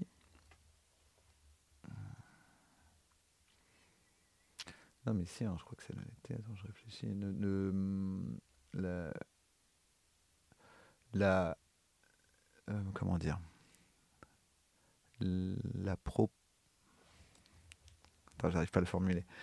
La capacité qu'ils ont et qu'elles ont à ce qu'on pousse les sujets hyper loin et qu'on réfléchisse ensemble à des choses. Donc, il doit y avoir un mot pour ça, mais je l'ai pas, donc j'ai fait une périphrase. Est-ce que tu as besoin que la discussion, euh, l'envie de discuter, d'envie de discuter avec tes amis, ça aille vers des endroits d'absurde ou que ce soit plutôt rationnel? Les deux sont cool, mais là je parle du côté. En fait, je parle de dire ce qu'on a fait de là. Ouais. Tu vois, c'est un moment, ça s'emballe. Mm. Et vraiment, je dis, ouais, mais je crois pas. Tout à l'heure, quand je t'ai dit, attends, je tente un truc, mais peut-être me prendre un mur, qu'après tu rebondis, bah, ça, c'est important pour moi chez mes, chez mes amis. C'est ce qui fait d'ailleurs qu'on est amis. C'est que sinon, moi, je gonfle les gens. À un moment, euh, ah, ça va pas m'intéresser et je vais les gonfler. Parce que je dis, donc, t'as remarqué ce truc-là, en fait? C'est bizarre Oui. quand les gens ils font ça et qu'après, nanana, à ton avis, à ton avis d'où ça vient? Et la personne dit, Eh, tu Je te sais prends pas, la moi. tête ouais, prends trop la tête. Fais, ah bon, bah alors, on ne sera pas- amis. C'est clair. pas dans le délire. Pareil. Ton principal défaut Je suis toujours embêté pour trouver les défauts de moi-même et des gens. Parce que j'ai du mal avec le terme défaut. Parce que pour moi, défaut, c'est un trait de caractère qui, en gros, qui doit pas te. Pour que ça devienne un défaut, faut qu'il ne te convienne pas à toi-même. Disons défaut aux yeux de la Mais société. hein, mais, euh, Un défaut aux yeux de la société et qui euh, peut-être euh, pour toi, tu arrives à vivre avec. euh, Non, c'est ça, mais en fait, après, c'est le truc, c'est de dire, ces défauts, c'est un peu les revers, mais je fais pareil avec les autres. Donc, Ouais. c'est pas juste, je me trouve des excuses, c'est que. D'ailleurs, même, c'est un truc que je dis souvent, pardon, je fais une digression, hein, mais genre quelqu'un qui, par exemple, qui va dire, ouais, euh, Rosa, elle a tel défaut. Moi, la, la tendance que je vais avoir, je vais dire, attends, ce défaut, c'est pas le, le revers d'une qualité, parce que c'est souvent le cas, en fait. C'est, euh, tu dis, euh, par exemple, bah, chez les comédiens ou les comédiennes ou les, les stand-uppers, etc., on va dire, ouais, euh, est grave égocentrique. Je dis, bah, euh, c'est la moindre des choses, quand même, pour quelqu'un qui monte sur scène et qui raconte toute sa vie sur scène. C'est-à-dire, s'il n'était pas égocentrique, ce serait compliqué. euh. Ouais. Donc, si, quel- si, si tu détestes ce qu'il fait sur scène, tu as le droit de trouver qu'il est relou, d'être égocentrique. Ouais. Mais si tu aimes bien ce qu'il fait sur scène, accorde-lui au moins, parce que sinon, c'est-à-dire que les gens doivent être 100% parfaits. Ouais. euh, tu vois Donc, pour moi, si c'est le défaut d'une qualité, euh, c'est plutôt normal, quoi. Mm, mm. Donc tout ça pour dire que en défaut, euh, ça va être plus des trucs du quotidien en fait où je suis un peu relou, euh, tu vois, genre euh, j'aime pas téléphoner, euh, j'aime pas, euh, tu sais, les trucs un peu euh, la maintenance quotidienne. Mhm. Alors bon, euh, j'ai lu, euh, c'est bon, j'ai lu mes j'ai lu mes modes d'emploi sur la charge mentale, donc si quand même je nettoie chez moi, je fais des trucs, des machins, mais vraiment si je pouvais m'en passer pour toujours, et j'en veux pas du tout à la personne de s'en passer pour toujours, mais du coup ça peut vite devenir une porcherie. Mm. Donc il y a un peu ce truc-là, c'est genre je suis pas. Ça va vite me saouler euh, les trucs de faut appeler le plombier, il faut machin. euh, Tu vois, le plus beau cadeau que tu peux me faire, c'est de dire je vais le gérer. Mm. Je fais oh merci, vraiment, tu le gères. Ouais, eh, budget illimité, je paye tout ce que tu veux du truc. Mais si c'est toi qui peux l'appeler et lui dire de venir et le gérer, waouh, ça me fait chaud au cœur. Mille fois plus que n'importe quel cadeau. hein. Tu peux me faire des cadeaux, euh, des fleurs, de tout ce que tu veux, des voyages. Je vais être là, ouais, ouais, cool, je pouvais me l'acheter. Par contre, si tu peux me taper dans la main comme au cas, tu peux me remplacer sur le banc de touche Mm. pour gérer euh, même le livreur qui arrive euh, avec la bouffe. Oh, pour moi, ça c'est beaucoup plus une preuve d'amour que. Ouais. Tu vois, Bah, que tu- bah, complètement, coup, bah, là, tu c'est- remplis vraiment un truc où ça me soulage. Je suis là, oh Ah merci, oui. tu le gères. Incroyable. Bah, bien sûr, mais ça, je pense que c'est c'est d'ailleurs pour ça que peut-être nous qui faisons des trucs artistiques, ça, c'est trop bien quand tu rencontres quelqu'un pour qui ça c'est facile en fait. Quelqu'un Ouais, de qui a- pour qui ça c'est facile d'appeler le plombier qui le ferait. Et des- dit, attends, Moi, je j'aimerais- les classe tes papiers. Ouais, Oh, mes papiers, tu les classes. Mais oui, moi j'aimerais trop être avec un mec qui, qui, qui sait faire à bouffer, tu vois. Qui- Ouais. tu vois. Vraiment, mais ma reconnaissance serait infinie. Ouais, beaucoup- infini. Moi, en tout cas, beaucoup plus que si tu m'offres euh, des perles, des bijoux, euh, des perles de pluie venues de pays où il pleut pas. Franchement, entre des perles de pluie venues d'un pays où il pleut pas ouais. Et t'ouvres euh, au livreur, je suis pas obligé d'aller lui ouvrir et donc d'interagir socialement avec lui, Ouais. bah, ça me fait plus plaisir parce qu'en fait, tu combles un truc que je peux faire. Ouais. Tu vois, c'est pas un gros défaut. Je peux le faire. Tu me dis non, la flemme, va lui ouvrir. Je vais lui ouvrir. Mais le fait que tu le fasses pour moi, je suis là. Ah. Voilà. Donc, mais ça peut, c'est quand même un défaut. Tu vois, il y a un truc de. Oui, oui.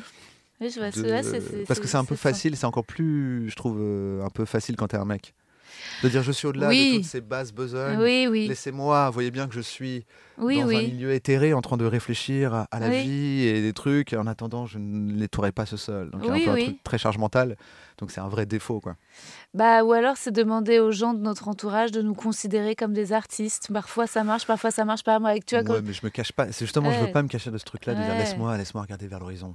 Euh, moi, je ne m'en cache pas du tout. Mais résultat, quand, quand j'écrivais mon bouquin, à un moment, j'étais, mon père était là et, et il disait à table et il avait fait à manger, il fallait tout de suite descendre.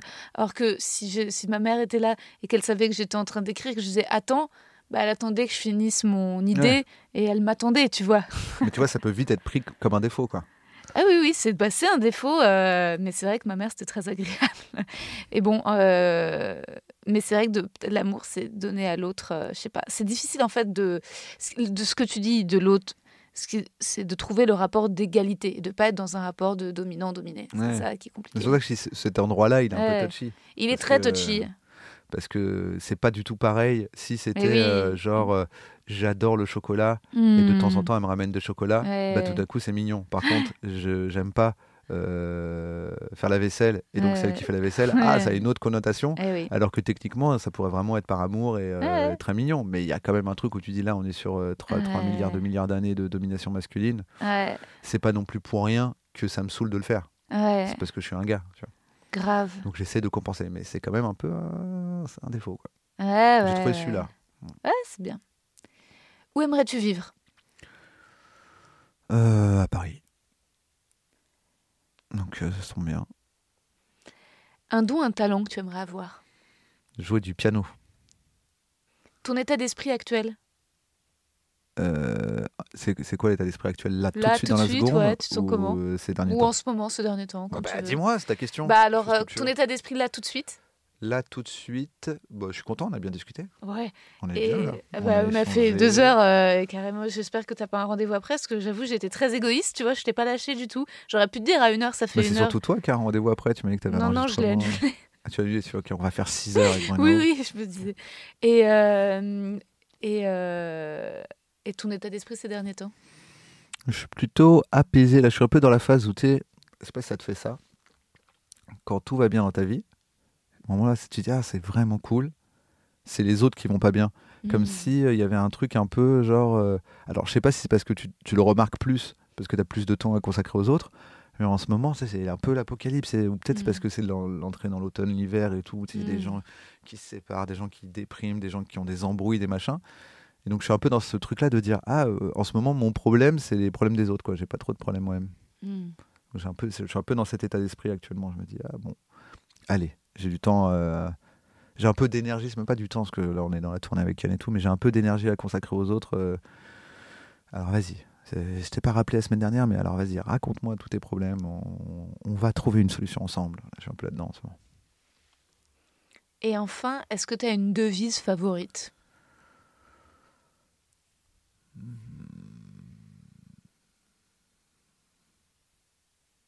Favorite. euh, Favorite, je sais pas. Là, un truc qui me vient, je sais plus, j'ai lu ça sur un mur l'autre jour. Alors, j'ai plus la formulation exacte, mais c'est euh, que ceux qui pensent euh, que ce n'est pas possible euh, foutent la paix à ceux qui sont en train d'essayer ou un truc comme ça. Ah, Je trouvais ça cool. oui, Que ceux qui n'aiment pas le racisme n'en privent pas les autres. C'est quoi ça, Ça, je crois que c'est une blague sur Insta. Non, c'était pas celle-là. Tu me l'as dit vraiment comme c'est ça que je venais de dire. Je merde, c'est ça que ça veut dire ce que, ce que Non, j'ai. Je crois que c'est Violente Viande qui a fait une blague un peu comme ça, qui était rigolote. Euh, non, sinon, je sais pas. euh, Non, ma devise, c'est euh, dis la vérité. Ce sera vraiment mon questionnaire de Proust autour de l'honnêteté, quoi. Merci Navo. Mais de rien.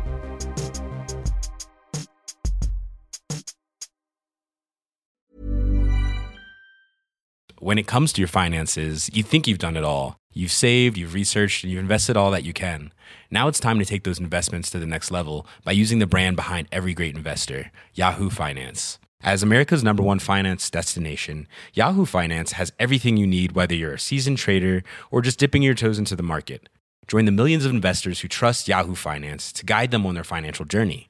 For comprehensive financial news and analysis, visit yahoofinance.com, the number one financial destination, yahoofinance.com. Vous avez aimé cet épisode? N'hésitez pas à le dire en faisant une petite story, en taguant mon compte et celui du podcast, at mecs que je veux ken sur Insta.